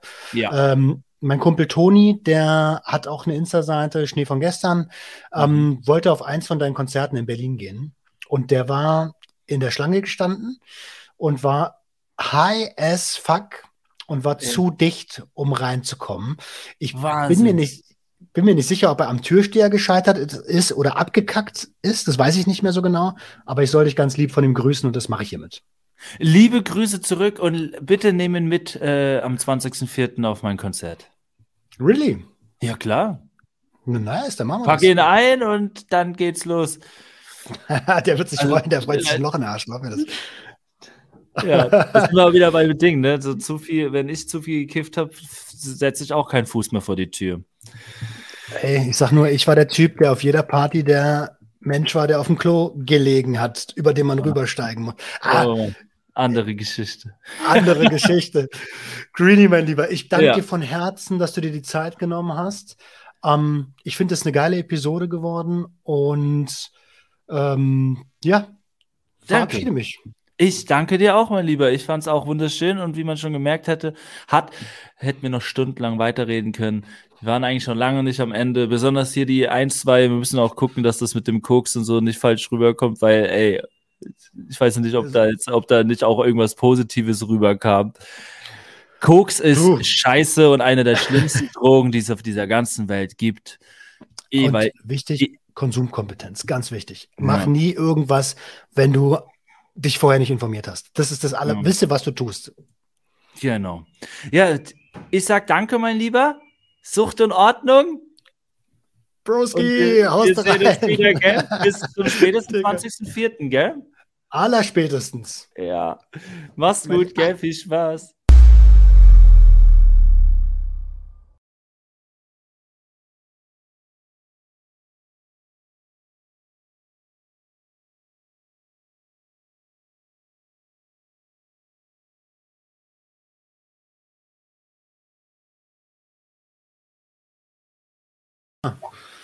Mensch, dann, dann wünsche ich dir dabei auch ganz viel Erfolg. Ähm, Danke dir auch weiterhin, ne? Bin ein großer Fan. Also, Dankeschön. Super. Dankeschön. Ähm, ja, viel Erfolg bei der Vereinsarbeit, äh, beim, beim familiären wieder zusammenwachsen. Auch das ist Arbeit. Ähm, das, das wissen manche Leute auch nicht. Familienleben ist echt aufeinander zugehen oder Arbeit. ja. Ähm, wie gesagt, liebe Grüße unbekannterweise an die Dame des Herzens und des Hauses. Und ich bedanke mich, dass du dabei warst. Danke dir. Hat mir sehr viel Spaß gemacht. Gerne, gerne. Ihr Lieben, lasst ein Like da beim Martin. Unten findet ihr den Link zur äh, Instagram-Seite äh, in den Shownotes und in der Videobeschreibung. Und wir hören uns nächste Woche, wenn es wieder heißt, herzlich willkommen bei einer neuen Episode Sucht und Ordnung. Ciao, ciao. Das war Sucht und Ordnung. Schaltet auch beim nächsten Mal wieder ein. Wenn ihr Anmerkungen habt oder selbst zu Gast sein wollt, um mit uns über euren Konsum zu sprechen, schreibt uns gerne jederzeit. Und wenn es euch gefallen hat, folgt uns auf Facebook und Instagram. Bis bald bei Sucht und Ordnung.